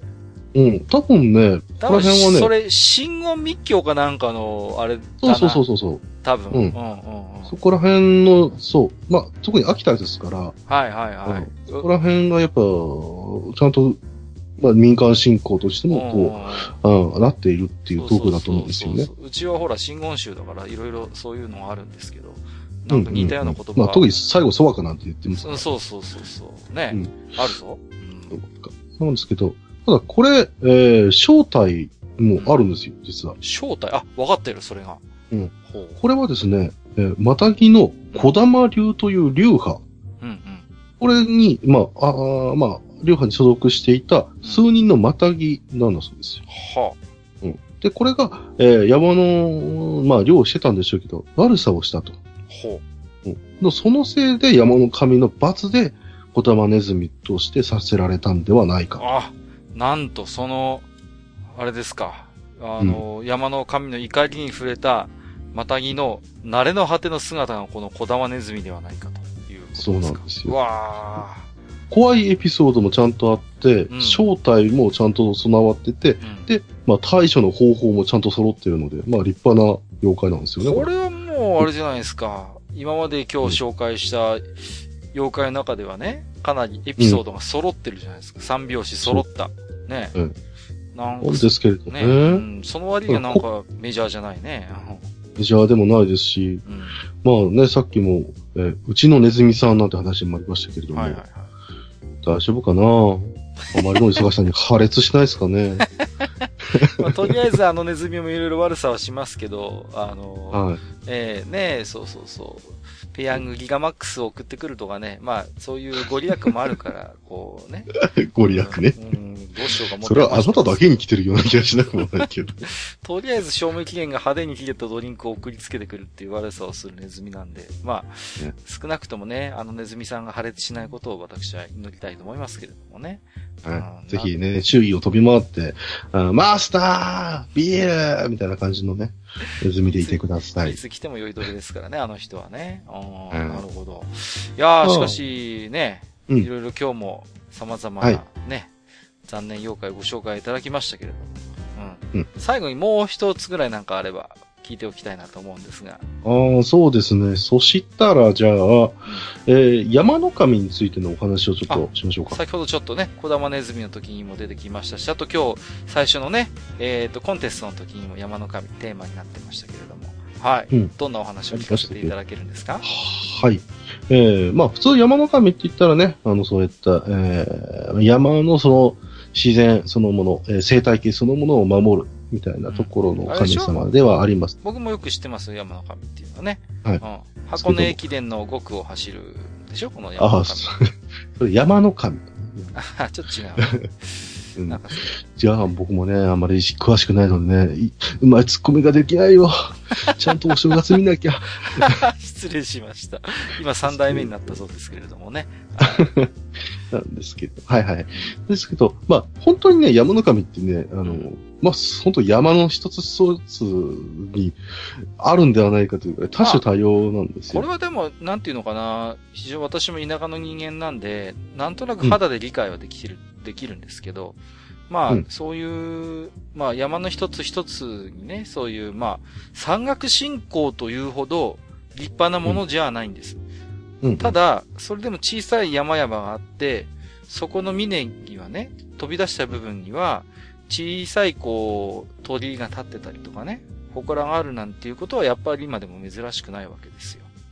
うん。それをわざわざ山岳信仰で山の神だっていうふうに、あのー、行々しく立て祀ることはしないんだけれども、それでもなんとなくその山の一つ一つに、そういう、ね、やっぱり、あのー、小さな山の神のようなものがいて、やっぱりそれをこう、きちんと、えー、かしこみ、恐れながら、やっぱり山菜とかキノコを取りに行くっていうのは、まあ我々にとってみれば日常の風景ですから。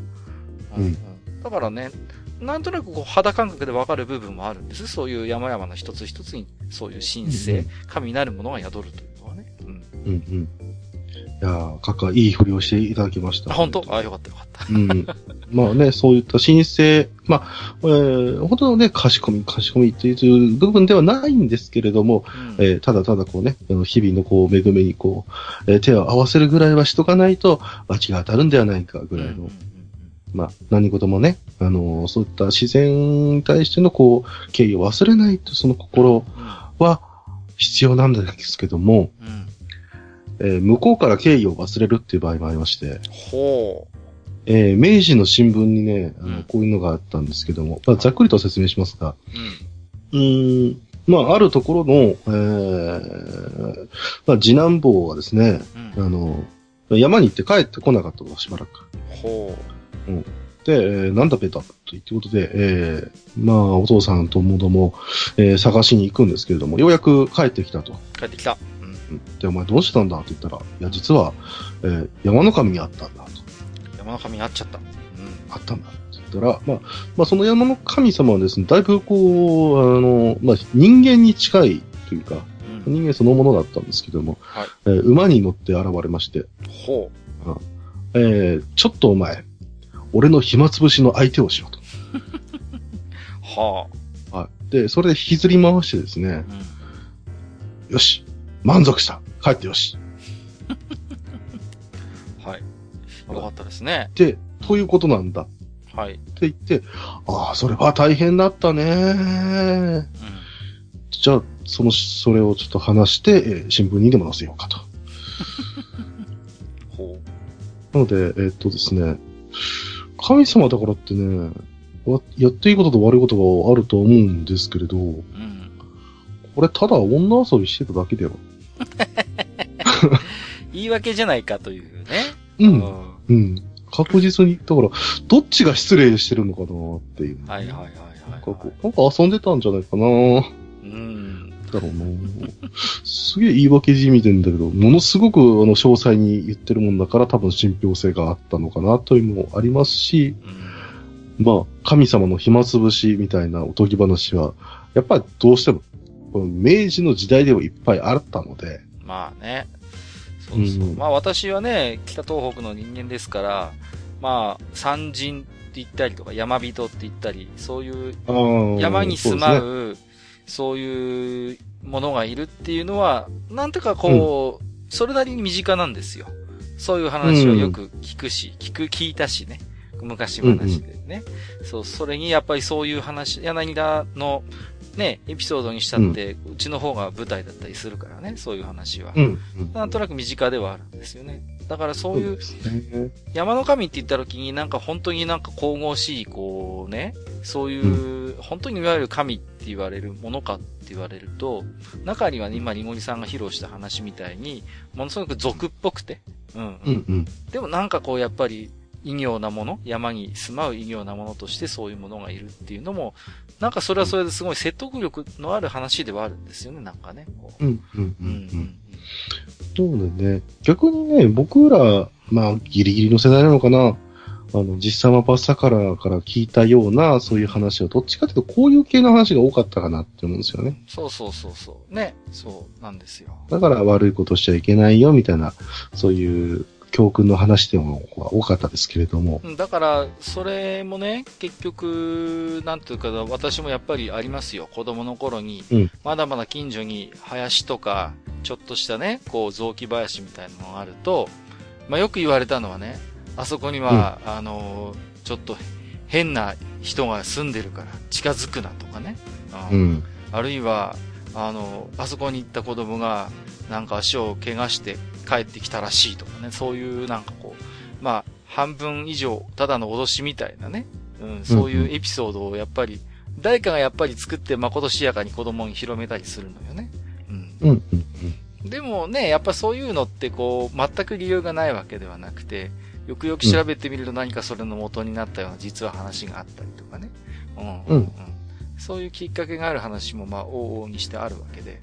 なんていうのか、そういうやっぱり山っていう存在が人間にとってどういうものかっていうことを表してますよね。その、やっぱりね、そういう山の恵み、いわゆる山菜とかキノコとか、そういうものをもたらしてくれる存在であると同時に、やっぱりこう、うちの方であればやっぱり熊とかね、そういう、うんうん、なんていうか人間にとって非常に脅威となるものがやってくる場所でもあるっていう、まずこう、うね、なんていうのか、表立体というか、うん、うんうん、優しい顔を見せるときもあれば、やっぱりそういう怖い顔を見せるときもある、やっぱ場所だからね。うん。そうですね。うん、まあね、そこら辺のところをなんかゴールデンカムイとかでもちょっとね、描いてたりもしますけど。はいはいはいはい、あれ面白いね、ゴールデンカムイってね。まあね、いろんな意味でね、まあ、本当に面白い漫画ですけれども、はい。うん、そういったところも含めてね、描かれていたりするので、まあ、うん、体験にはいいのかなというのも思いますし、はい、なるほど。まあ、本当に山の、その、あの、尊さ、えー、あるいは怖さみたいなところっていうのは、まあもうね、やっぱり体験もありましたけれども、えー、雨っていうのね。はいはいはい。うん、あって、うん、まあね、被災された方にも本当に、そうですね。えー、申し上げますね。まあちょっとこれはね、うん、本当に今、本当大ニュースになってますけれども、まあ、うん、山のね、そういう土砂崩れにしろ、やっぱ水にしろね、こう、本当ああいうことが起こってしまうと人間っていうのは本当あまりにも、まあ、左な言い方ですけど、ああまりにも無力でね。うん。本当なすすべなく、こう、そういう自然の暴力にさらされてしまうんだけれども、うん、何かそこにやっぱり、例えば、今の現代に生きる我々だってそこに何か理由を見出したいわけじゃないですか。どうしてこうなったか、ね、あれがああなったからこうなったから。ましてやそういう科学的なね、知識や見地がない時代にあっては、何かにそれを固くして、こう、ね、理由付けをしたいっていうのは当然の心理だと思うんですよ。うん。うん。だからね、人がいなくなれば山の神がさらっていったとか、神隠しだって言ったりするし、ね、うん、土砂崩れが起これば山の神が、山の神が起こってるっていうね、風に解釈するのもなんか、それはそれで、ごくごく自然のことだったのかなとも思うんですよね。うん。だけれども、やっぱり、なんていうのかな。うん。うん、まあ僕のね、一つの考えとしては、うん、ある意味ではもうね、出来上がってる文化なので、うん、えー、まあ、それが出てくるのは仕方ないんですけれども、うん、うん、新たにその理由付けみたいなのを作らなくてもいい。いや単純に科学的に解明して解決法とか、対処法とか、うん、えー、予防法みたいな、防災ののは全然必要なんですけれども、うん、なんかね、えー、こう、実はあれのただりなんじゃないか、みたいな。はいはい。ああいったものに関しては、本当に今、現代では生む必要は全くないと。もちろんね。うん、それもあるし、それもあるし、最近のツイッターとか見て本当に思うのは、ああいうことが起こった時にね、いや、実は、何々政権の時にとかっていう話を持ち出す人っているじゃないですか。それも僕、形を変えたね、今、にごりさんが言ったものにちょっと俺は近いと思うのよ。その、うん、後から、まあ、こじつけとまで、確かに何か関わりがあったのかもしれませんけど、何かそれをね、うん、何か今のそういう政治とか、あるいは自分の訴えたいことに、こう、うん、ある種ちょっと私からすると無理があるようなものもあるんだけど、結びつけてね、だからこんな災害になったんだっていうさ、ちょっと冷静さを欠いたようなつぶやきとかを見るとね、それもなんかある種形を変えた、今、にごぎさんが指摘したような、わざわざそこに何か新たに理由を見出す必要はないのではないかという話につながってくるようにも思うんですよね。そうなんですよ。うん、単純に我々は水と土の恵みでここに立っている身なので、そこにどう合わせていくのはやはりこちらの次第なので、うん、うん、本当に飲み込めないこともすごく多いですけれど、受け入れるためにもう一度こういった話を、昔ながらの話をもう一度思い出してみるのも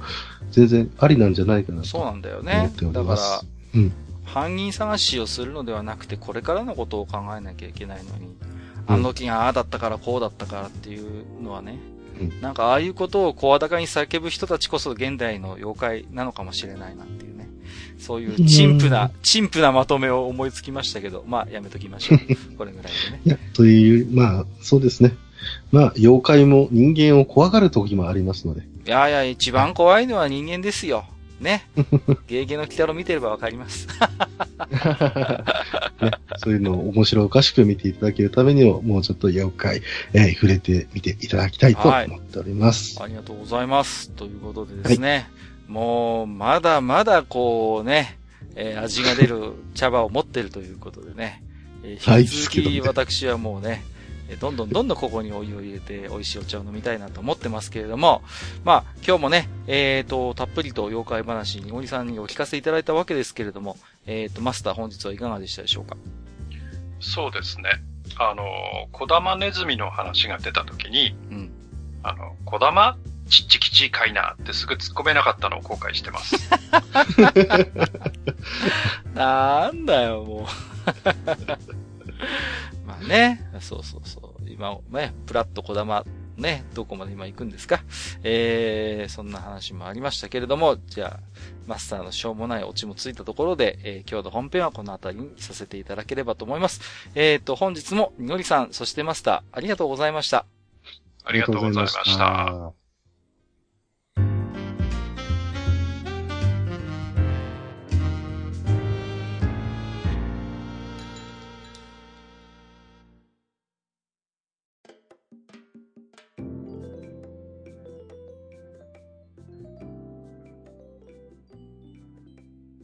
はい、えー、それではね、えー、今日は、おにごりさんをお迎えいたしまして、えー、また面白い妖怪話をあれこれお伺いしたわけですけれども、えー、前回の、おカンコレ会でご紹介できなかった、えーと、Gmail、えー、あるいは、えーと、私のブログのお便り投稿フォームから寄せていただいた置き手紙をですね、えー、今日散々喋り尽くして、もう喉がカラカラだというね、マスターになんとか頑張っていただいて、えーご紹介していただければと思いますが、よろしいでしょうか？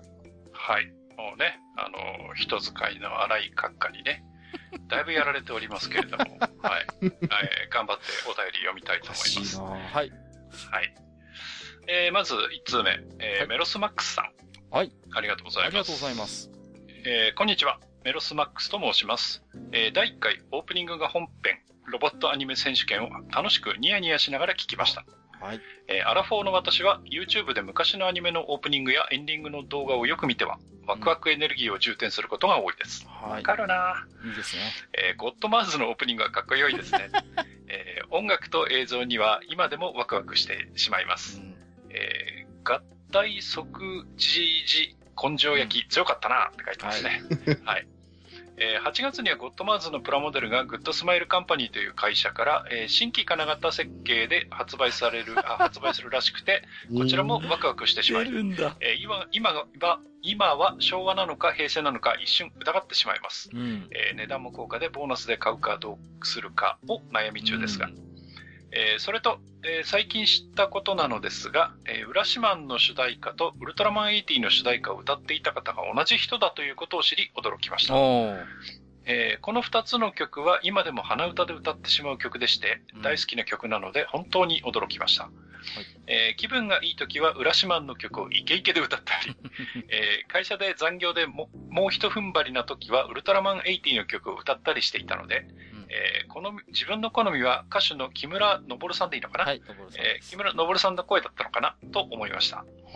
えー話が脱線しましたが、えーゲームミュージックやアニメソングなどの話題の回を期待しております。なるほど、はいえーこれからも毎週のお楽しみですので、配信よろしくお願いします。といただきました。ありがとうございます。はい。ありがとうございます。えー、ね、ロボットアニメ、オープニングが本編ロボットアニメをね、聞いていただいたということだったんですけれども、ね、はいえっ、と、ゴッドマーズはさすがにニゴリさんはリアルでは見てないですかね。見てないですね。はああ、こうね、あの、不動明王として大変名高い、あの、うん最強ロボでございますので、もう、とにかく動かないということでね、有名なんですよ。はい。まあ、えっと、なんかね、そんなゴッドマーズのプラモデルがなんか新規金型で出るなんていうことでね、すごいですよね。うんうん。かっこいいですからね。でも、あの、不動明王でもそれなりの説得力があるかっこよさはあるのがゴッドマーズですので。はい。うんぜひぜひ。えっ、と、浦島の曲をイケイケで歌うなんていうことをね、書かれてますけれども、これですかね、ミッドナイトサブマリンですかね、これね。じゃないですかうんね。あれかっこいいですよね、あれ。うん、かっこいい曲ですね、うんあれはねかっこ。いいですよね。あとあの、なんていうの？あの、オープニングのこう、映像もなんかこう、なんていうんですか、かっこいいですよね、なんか演出が、うん浦島は。うん。浦島はなんかちょっと、あの、画面の効果とかいろいろうん、うん。面白いことやってましたよね。うん、そうそうそうそう、表現ちょっがかっこいい。と一部実写っぽいの使ったりとかさそう、そうそうそう、そうなんですよ。うん。やってましたよね。非常になんかこうね、なんか、なんていうんですかね、あんまり子供騙し感のない、非常にこう、大人なと言いますかね、おしゃれなオープニングだったなという印象がありますけれどもね。うん。うんこれはあれですよ、にごりさんもご存知でしょ？曲は有名だから。ああ、もう聞いたたことありますし、うんうんそうですね。うん。まあ、僕は、あの、専門外ですけれども、えー、まあ、友達の方が、えー絶対それは歌うっていうはいはいはいはいやつがいます。ね。はい。いい曲ですよ。うん。はい。夢より遠い世界ですから。えっ、と、ウルトラマン80とね、あのー一緒だったということでね。うん、私もこれはちょっと気づきませんでしたね。うん、覚えてないな、ウルトラマン80ってどんなやつだったかな。ちょっと後で調べてみたいと思いますよ。これはね。うん。本当に出だしがウルトラマン80だったような気がしああ、ますけどね本当です。か。うん聞けば思い出すのかもしれませんね。うん、うん。はいそうか、そうか。なるほど。あれですか、こうね、メロスマックスさんは、こう、ね、YouTube で昔のアニメのオープニングやエンディングの動画をよく見ると書かれてますけど、ニゴリさんもそういうことはされたりしますか？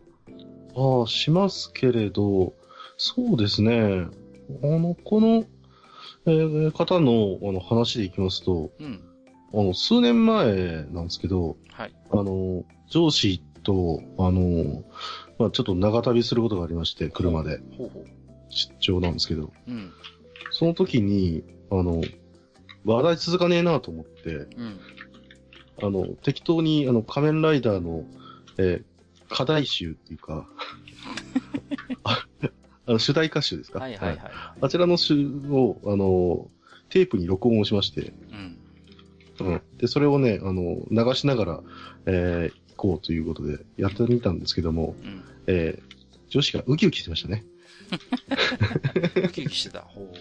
ウキウキしてて。なんか、その、なんか、エピソードを自分でも思い出しましたね。なんかう、んなるほどね。やっぱ、うん。そういうモチベーションに変えるみたいなところがはいはいはいはあったりすると、い。やっぱり、うん。思い出補正っていうのもあるんでしょうけれども、やっぱ元気の出る曲っていいなーって思いましたね。ああ、なるほどね。わかりやすくこう励まされるとこありますからね。うん、うん。なるほどね。そうですか。うんうーん、ということで、えー、メロスマックスさん、ありがとうございます。またね、第2回、あるいはね、リクエスト通りちょっとゲームミュージックアニメソングの話題の回もぜひやってみたいと思いますので、よろしくお願いいたします。そうですね。はい。はい。はい、ありがとうございました。僕はなぜかね、あのーお手紙を読みながら、置き手紙を読みながら、うんえー頭の中でね、えーゴッドマーズの、えーまあ、姿を思い浮かべてたんですが、よくよく考えたらバイカンフーでした。なんで、えはいー えーでは、お次行きたいと思います。えーヤママンさん、はい。えーどうも。今回はカッカさんがバービーボーイズの目を閉じておいでよに合わせてエロゲのあるあるを聞かせてくれる回だと勝手に妄想している山本です。何言ってんですか？えーサンダーバード会拝聴しました。えー私はあまりサンダーバードを知らずにいましたが、昭和のアニメはかなり影響を受けていたんですねう。ん。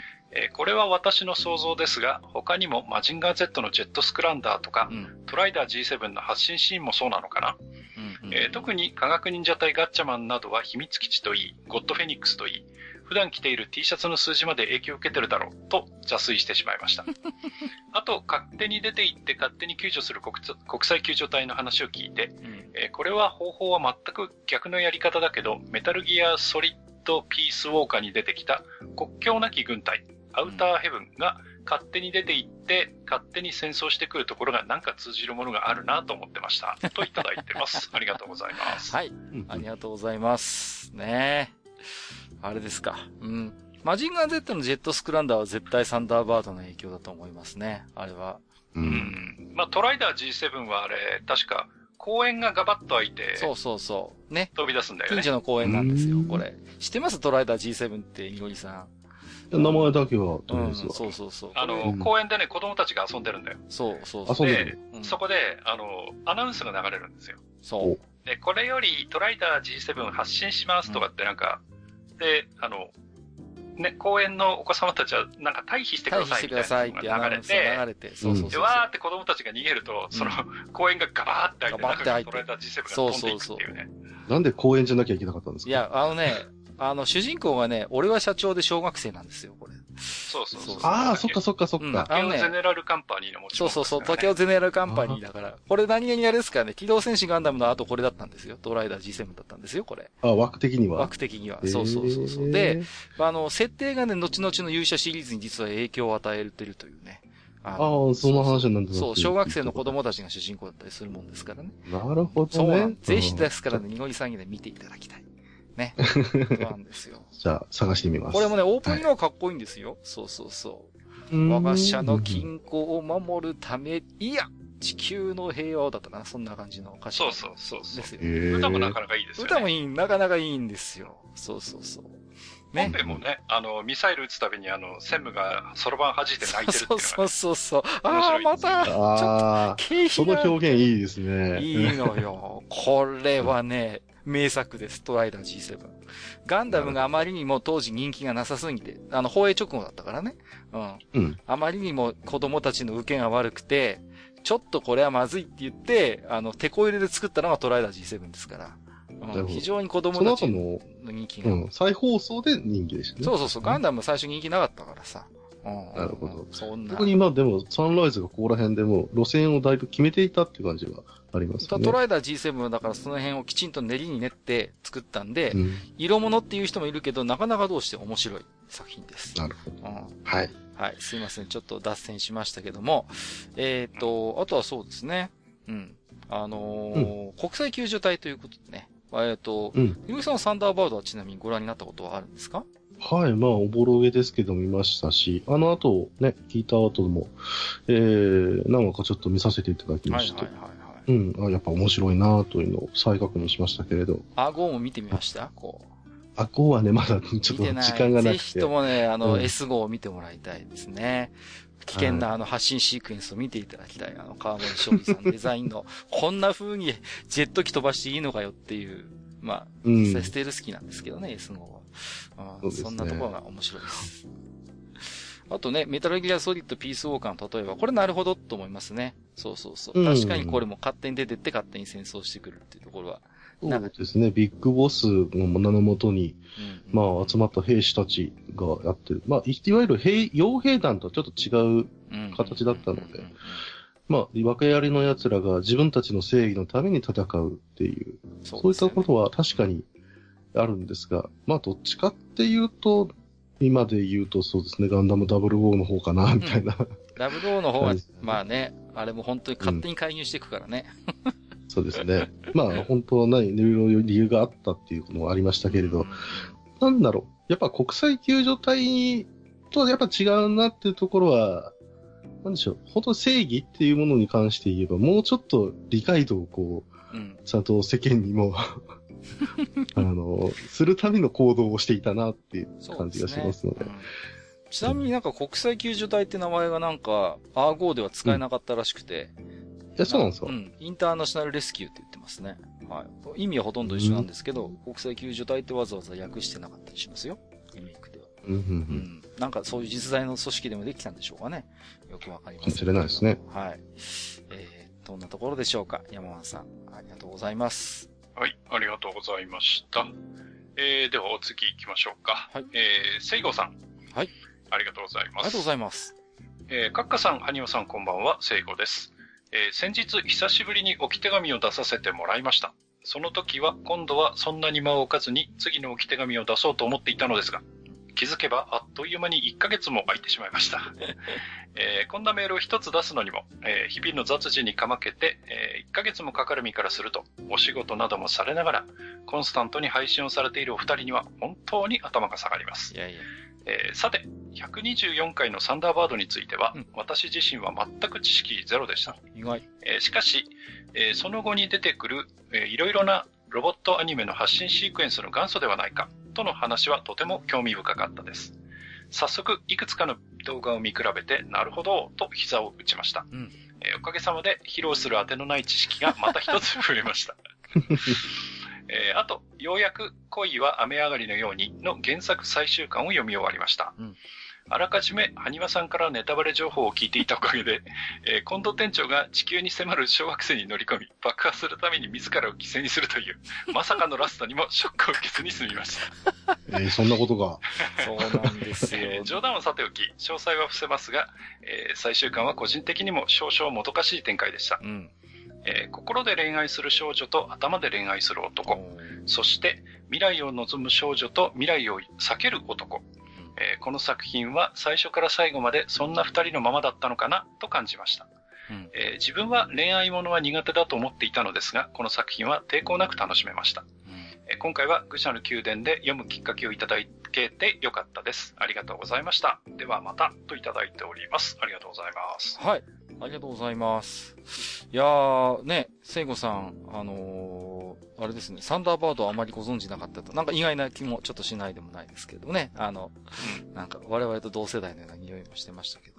それから何ですか？えっ、と、恋雨をね、えー原作をお読みになったということで、はい。いや、これ、なるほどなと思いましたね。恋で恋愛する少、心とで恋愛する少女と頭で恋愛すると。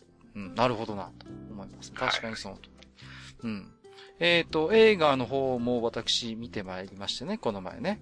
あの、恋は雨上がり。うん、良、かったですね。非常に爽やかで。ううーーんん。あ、こういう終わらせ方なら、うん、なるほどなっていう、きちんと折り合いを。ちょっと原作と違いましたけどね。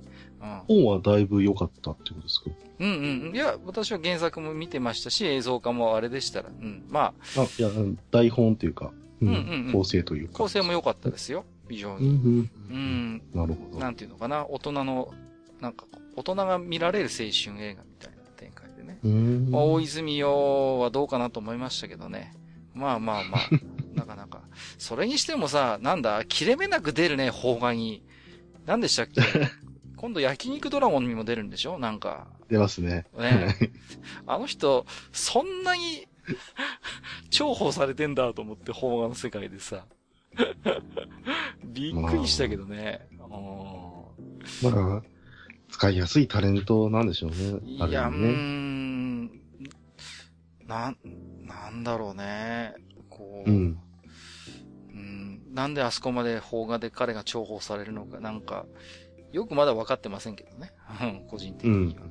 一時期の役所コーチばりに出てますもんね。オフィス Q の社長がやり手なのかもしれないですね。そういうのはあるかもしれませんね。確かにね。うんうんうん。そういう営業力っていうのはあるのかもしれない。確かに。うん。まあ、でもね。まあ、会会長はね、最近は、あの、田舎に引っ込んじゃって、あれですが、ああ、はいは。はいいなんかね、そんな。社長さんは頑張っておられるののではないかなと。うんうんうん。はいなるほどね。はい。いやー恋は雨上がりのようには本当に素敵な作品なんでね、えー、ぜひとも、私としては、えー、まあコミックも全10巻ですか？読みやすいボリュームだと思いますのでね、機会があれば読んでいただければなと思いますしね。うん。みぐりさんはあれですか？最近なんかこんな映画ご覧になったとかあります？こ映画？う。うん。ああ、映画。あんまり。映画っていうぐらいでね、あの、恋は雨上がりのような原作を、うん。うん。あのー読んだ。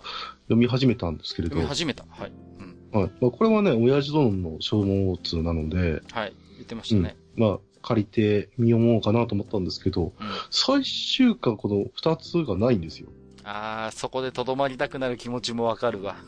そう。だからそこら辺がきっと、なんか、あー例えば漫画が好きな人でも、うんぐっとおおじさんだったら止まっちゃうっていうところなんだろうなと思って。この漫画はね、最後読みたくなるような、読みたくなくなるようなっていう展開をするんですよ。うんだからよく見るのは、10巻買ったけどまだ読めてないっていう人も結構いる。実うんなは。るほどそんな漫画だったりします、これは。うん。うんうん面白いですね。そこら辺をね、親父のね、あんまり聞かないのもまあ、親子のやつかなということで。いやいやいや、でもお父さんが恋闇漫画買ってる家庭って僕は素敵だと思いますけどね。そうそうそう、いいと思いますよ。きっとね、閣下のお子さんも多分そういう道を辿るんだやろうなと思っております。いや、勘弁してくださいよ。僕昨日ね、あの、白真の演技で、あの、寝ない子誰だっていう絵本をあ読み聞かせしたら、ギャン泣きされましてね。ちょっとしたトラウマを別、結構改めて読むと怖い話なのよね。寝ない子誰あ、だ怖いですよ、あれは。そうそう。寝ない子供がお化けにされて、お化けに連れて行かれるっていう話ですからね。はい。はい。まあ、少なくとも昨日は早く寝てくれました。はい。はい。そんなところでしょうかね。マスターはいかがですか？聖子さんのお一人。そうですね。あのーえーまあ、恋は雨上がりのようにのところでね、うん。あのー最初から最後まで、えーまあ、未来を望む少女と未来を避ける男うんっていう、えー書き方をされてますけど、はい。まあ、えー未来を望んでいたんだけど、まあ、いろいろあって立ち止まってしまった女の子と、うん。まあ、先に進めないで、悶々としてる男がいて、でも、その二人が、その、えー現実から逃れるように、その二人だけの関係に端的していってしまうとか、そういうことではなく、うん。まあ、二人とも最終的には未来を、まあ、向いていくっていう話なんですよね。そうですね。うん。はい。まあ、そんなとこかなって感じですか。はい。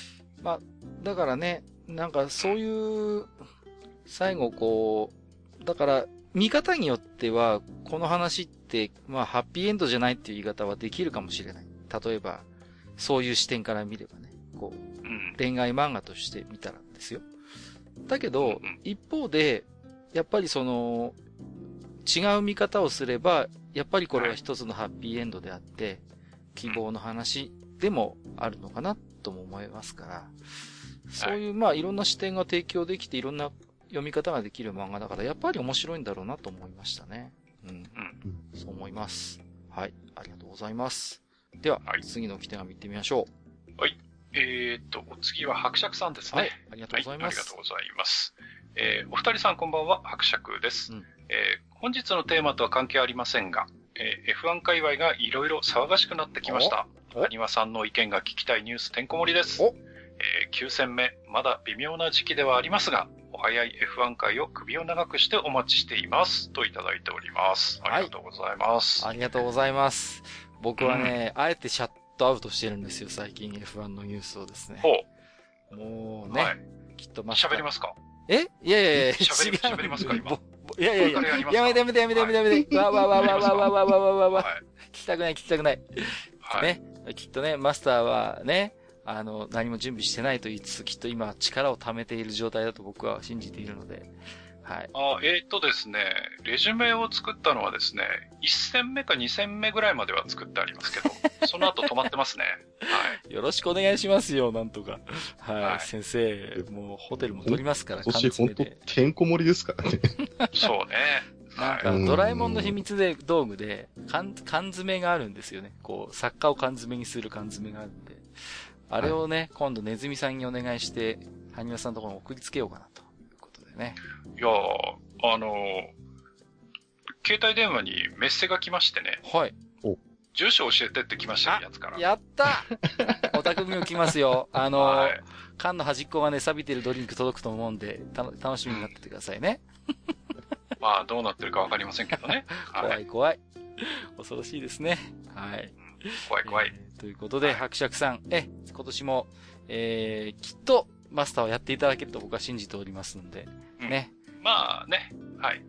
全勝します。はい、よろしくお願いします。期待している方は伯爵さんだけじゃないと思いもうます。少々お待ちくださいね。あのはいよろしくお願いしますーまあ F1 がサマーブレイクに入るまでは待ってそうですねいただければ。。はい。去年も大体そのタイミングでしたんで、はい。はいよろしくお願いいはい、たします。ありがとうございます。えー、それから、お次が今日は G メール最後ですかね。はい。おき手紙最後です。えー、ラジオネーム、うん。えー、謎の初心者提督、コー13って書いてますね。うん、はい誰でしょうね。うん。えー、マスター閣下、そしていつも素敵な妖怪話をしてくださるにごりさんこんばんは。えーカンコレ初心者提督のコー13と申します。こう13とかえーえー、にごりさんがゲストとのことなので、収録に間に合うように、急いでお便りさせていただきましたお。えー実は私、カンコレ以外にも TRPG をたしなんでおりまして、えーそこで共通の妖怪に困らされています。うん。うん。ほうはい。えーそれは妖怪1足りないです。ああ、いるね。えー行為判定の時、えー命中判定の時、回避判定の時、静止判定の時、ボスのラスダン中での最後の一撃の時、いつでも奴は現れて高笑いをして去っていきます。うん。どうにか退治できないものでしょうか。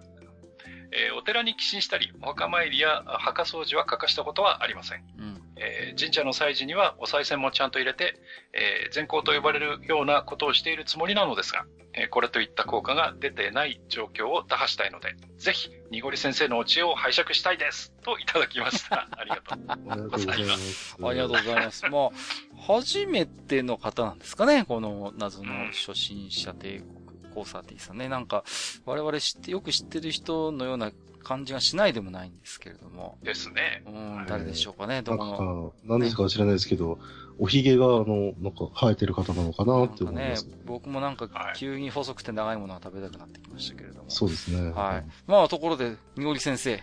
なんか、直すいません々の、直々の、あの、ご質問が来てますけれども。妖怪1足りない。退治できない。これはね、皆さん本当によく言われますよね。うん、石足りない。はいて。か、本当にね、あの、妖怪に仕立てた人をね、ぜひね、あの、本当教えていただきたいですよ。よ、本当に、なんか、言えて妙と言いましょうか。うんうんうんうん。あの絶対足りないんですよ。うんそうですね。いや、普通にね、足りない時はね、ああ、ダメだったって感じでいいんですけども、うんここぞという時にだけ絶対来ますからね。そうなんだよね。うんそうね。不思議ですよ。本当にこいつはね。うんし、まあ、えー、まあ TRPG でなくても普通のゲームであったらね、ランダムのこの数値うん。っていうので、実は1足りなかったぐらいのものは多分いっぱいあると思うんですよ。そうですね。表に出てないだけで。ううんん。なんとかしてた退治できないかということなんですが。いや、でもね、あの、閣下、僕さっきご紹介した妖怪いくつもあったじゃないですか。ありましたね。退散の方法って、あの、何個あったかって、ん？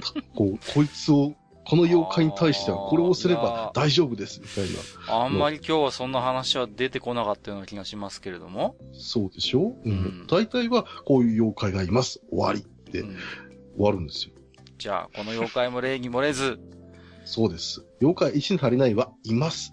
終わりです。ともしてもですよ。単純に、あの、祈願するっていうのはね、別に、あの、悪いことがないので、はい。あの、それの方が効果が出るんであろうというところにありますけど、うんえーまあ、一つ、えー、アプローチとしましては、妖怪一足りないは、正体は何かっていうところですよ。うん。なるほど。この妖怪一足りないが、なぜ妖怪たるのかっていうところを考えたときに、はい。それはもう、ダイス神の眷属なのではないか なるほど。ダイスの神というのがいて、と。うんこれがね、うん。まあ、運命を司る神なんでしょう。この世界では。。もう、本当にね、物語を紡ぐのがダイスですから。うん。まあ、そういう時にね、まあ、私もたまにリプレイとかこう書いたりした記憶もありますけどもね。はい。こいつはね、あのー正直ありがたい。正直こいつありがたいんですよ。そうそういう、そういう人たちがね、崇め立て祭るからね、もうほぼ邪神ですよすいね。ません。もうね、ほんとこの、ジダラ、ジダラキさんじゃない、えっ、と、この、コー、コー13さんにはね、申し訳ないんだけれども、これはね、すいません。あの、物語を紡ぐ側の人間は、密かにこの神を信奉しているので、えー、いつまでもいいると思います。私はちょっと申し訳ないけど、妖怪一足りないの、あのもう、えー、支持者でございますので、はい。日々活躍を祈っているということで飯の種にしてる人いますからね。そうなんですよ。残念ながら、こいつのおかげでいい飯の種が食えているので、えーまだまだ妖怪一足りないは、え、各種に現れては、えー悪さをすると思います。はい。ですのでね、えーえーまあ、なんでしょうか、あなたのう国の産屋を、えーいくつ壊すなの、産屋をいくつ建てるなの、そういう話もありますけれども、きっと、あの、相殺されていると思いますので、はい。えー、なんとかね、この均衡を破れるような、えー運を持っていただきたいと思います。ラックに振ってね。はい、ありがとうございます。ね、そう、ゲームブックなんかだとね、振り直しができたりしますけどね、一回ぐらいはね。うん、ねどうなんでしょうか。はい。えー、ということでですね、えー、本日は前回紹介できませんでした、えーと、Gmail、あるいはお便り投稿フォームからいただいた置き手紙をご紹介させていただきました。えー、当、愚者の宮殿では、えー、お便り謝恩企画といたしまして、愚者級ガパスシステムをご用意しております。お便りを読ませていただいた方にこちらから勝手にガパスを申請。ガパスを貯めて愚者級グッズと交換しようということで、詳細は愚者の宮殿の、えブログをご参照ください。本日もたくさんの置き手紙ありがとうございました。以上、お便り紹介のコーナーでした。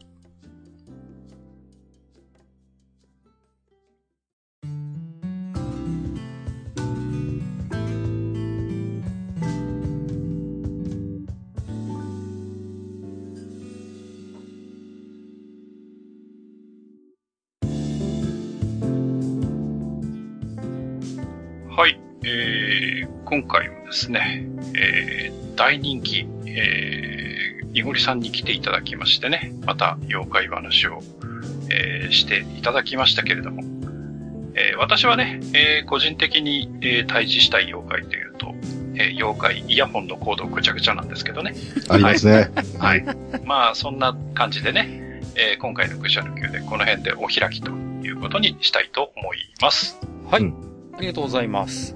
えー、ということでね、えー、今日はいろいろとね、みおりさんに、まあ、えー、大変人気があります、妖怪話をまた今回もいろいろご披露いただいたわけなんですけれども、えーと、まあ、何かこう、今日まだ本編で、そういえば語ってなかったな、喋ってなかったな、というようなお話があれば、ぜひお伺いしてみたいんですが。そうですね。もういい加減超有名とかっていう煽りはね、だんだんちょっと、マンネリ化してきたんじゃないかなというね、話今度から超、超無名とか言いますか、こう、誰も知らないあの人をお呼びしましたみたいな。うーんと、本当にシナリオライター？厳しいなぁ。えーまあ、そんなことはね、さておき、じゃあ、ちょっとね、あの、紹介したい本がございますので、ほうほこちらの方、うんはい、ちょっといいんですけど、まあ、漫画になります。う。はい。えっ、とですね、えー、えっ、と、これが、えー、鬼火、フランス人二人組の日本妖怪機構という本でございました。鬼火。ほうほうん。で、これがね、あの、本当にフランス人、えーお二人で、う。えー、超アトリエ銭湯さんと、えー、絵と写真、セシル・ブランさんという、うん。うん、ことがございまして、えー、本当にね、えー、漫画なんですよ。漫画。はい。漫画。漫画なんですけれども、えー、本当に実際、セシルとオリビエさんが、えー、新潟から、えー、また、青森県は恐山まで旅行したという、ほう。そういった思い出をですね、えー、元に描かれた不思議な漫画でございまして。へー。うん。で、鉛筆のね、水彩画とか、えー、そういうので、写実的にいて、それにいて、面白おかしく、えー、ほんとまさに、えー、漫画というものが、フルカラーで楽しむことができまして。うーん。で、実際に出会った人っていうのも書いているので、非常にいそうな方々が出てくるんですが、はいはいはい。なんて言いますか、えっと、最近よくありますよね、外国人が見た日本みたいな。まあ、テレビ、漫画問わず、ありますね。うん。うん。うん、もう本当に平気してますけれども、はい。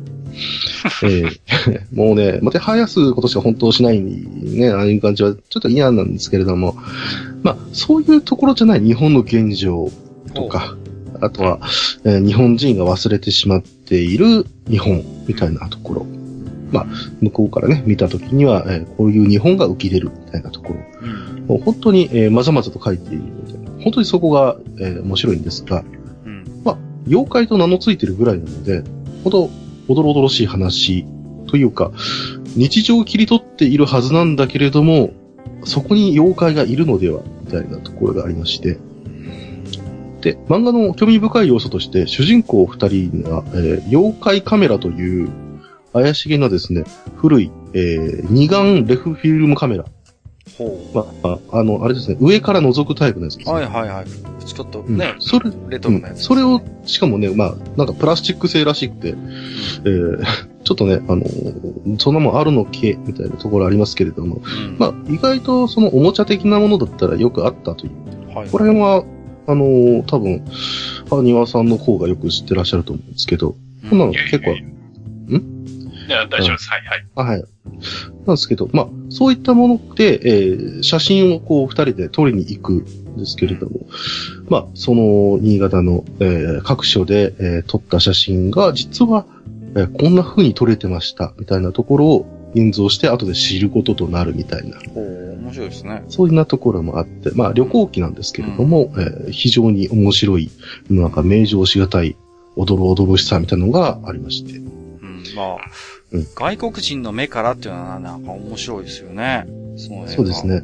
うん。なので、逆に、あの、日本人、日本に来てる外国人旅行者がどういう楽しみをしているかっていう、ただそういうところも、えー見ることができますし、うん。うんえーそういう人に対して日本人はどんな感じでこう見られているのかなと、うん。ね、そういう面白さもあったりしますので、はい。非常に面白いです。うんですし、えーやっぱ、あの、妖怪の話なので、ちょっと最後、ゾクッとするようなこともあったりとかうん。します。はい。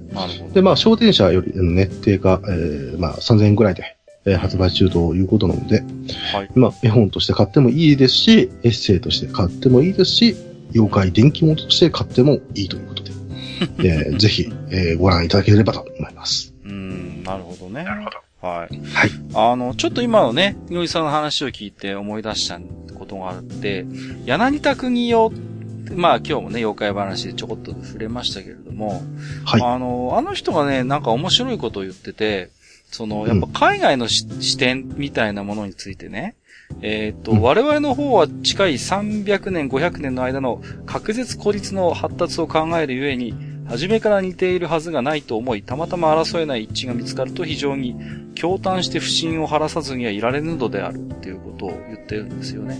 これ僕うんうん今日たまたま読んだ本で思い出したんですけど、柳田の本で。そうそうそうそう。だから、そういう、柳田は何を言ってるかっていうと、やっぱ日本っていう国が非常に、そういう文学的な確絶、まあ、あった鎖国なども含めてね、あって、うん非常にやっぱり特殊な国なんだと、特別な国だっていうやっぱ意識が、あの、あったようなんですけれども、うんうん。だけども、じゃあ海外のそういう文化とかを調べてみると、あの、不思議と一致することもあると。何、うん柳田は当初だから何から何まで、こう、海外とは一致せ、特に西洋ね。西洋のそういう文化的なものとは一致するものないだろうと思ってたんだけれども、いざいろいろと調べてみたり比較してみると、そういうね、あの、一致するものなんかも出てきて、それにめちゃくちゃ驚いたなんてエピソードが今日あったんですよね、うんそんな。うん。だから、なんていうのかな、そういう、この本は僕まだ読んでないですけれども、まあ、はた多分ね、その全く異質のものとして書いてるのではないんだろうなと思うんですよね、おそらく。どこか、その、フランス人も惹かれる？通底に何かそういう響くものがあるからこそこうやってわざわざ来て、こういう本に残してると思いますんでね。うん。うんうんそういう意味で言うと、さっきのさんが言った、最近の日本すげえ外人みたいな、ああいうものとは全く異なるものになるでしょうから、ちょっとこれ高い本ですけど、仕入れて読んでみようかな、僕も。はい。うんうんはい、ちょっと、まあそうですね。ある意味、そういう元祖と言っていいのかな。う。うんんあの、小泉八雲とかとも、その、はいはい。比較っていうのをしても面白いかなと思いますので、そうですよね。ぜひよろしくお願いします。はい。ありがとうございます。うんえー、ということで、えーと、次回の武者の宮殿なんですけれども、えーとですね、次回、えーと、前回に引き続きましてですね、大変、これにみのりさんがお怒りだという話もあるんですけれども、えー、エンジョイ勢が語るゆるい観光で一気の歴史、過去後編ということで、えー、127回で、えー、おしゃべりをしました中身の後編ということで、えーまたまた自堕落斎さんをお呼びして、えー次回で終わらせたいというふうに、えー思っておりますですよ。はい。なるほど。はい。ちなみに、のりさんもカンコレはプレイはされていたん、いるんですか？これは。ああ、それこそ、あの、まあ、お便りにもありましたけど、冬イベント、えー去年のですね、冬イベントから、えーちょっとそぞろいになってきたかなというか、うん、なるほど。えーいうことがありまして、まあね、本当にね、あの、まあ、後半戦なわけですけれども、次回が。はい。え聞くのが、ね、辛いですね。大丈夫かな？そのうち聞いたら、聞いたらハゲるポッドキャストとか言われますかね？大丈夫ですかね？いや、もうそれはもう元からなんで。元からなんだ。えー結構な言葉をいただきまして、ありがとうございます。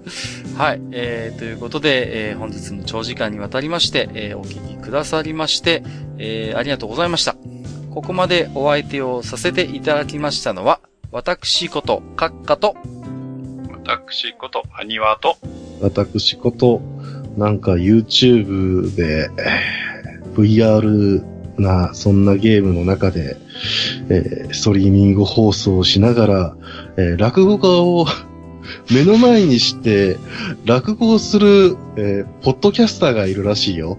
えー詳細は、えーまた、えーで、どこかで見られるはずです。えー、にごりでした。本日もご聴取いただきまして、ありがとうございました。ありがとうござありいました。がとうございまし。た。めんどくさいおっさん二人と愉快なゲスト、そして皆さんのお便りで成り立つバー、愚者の宮殿。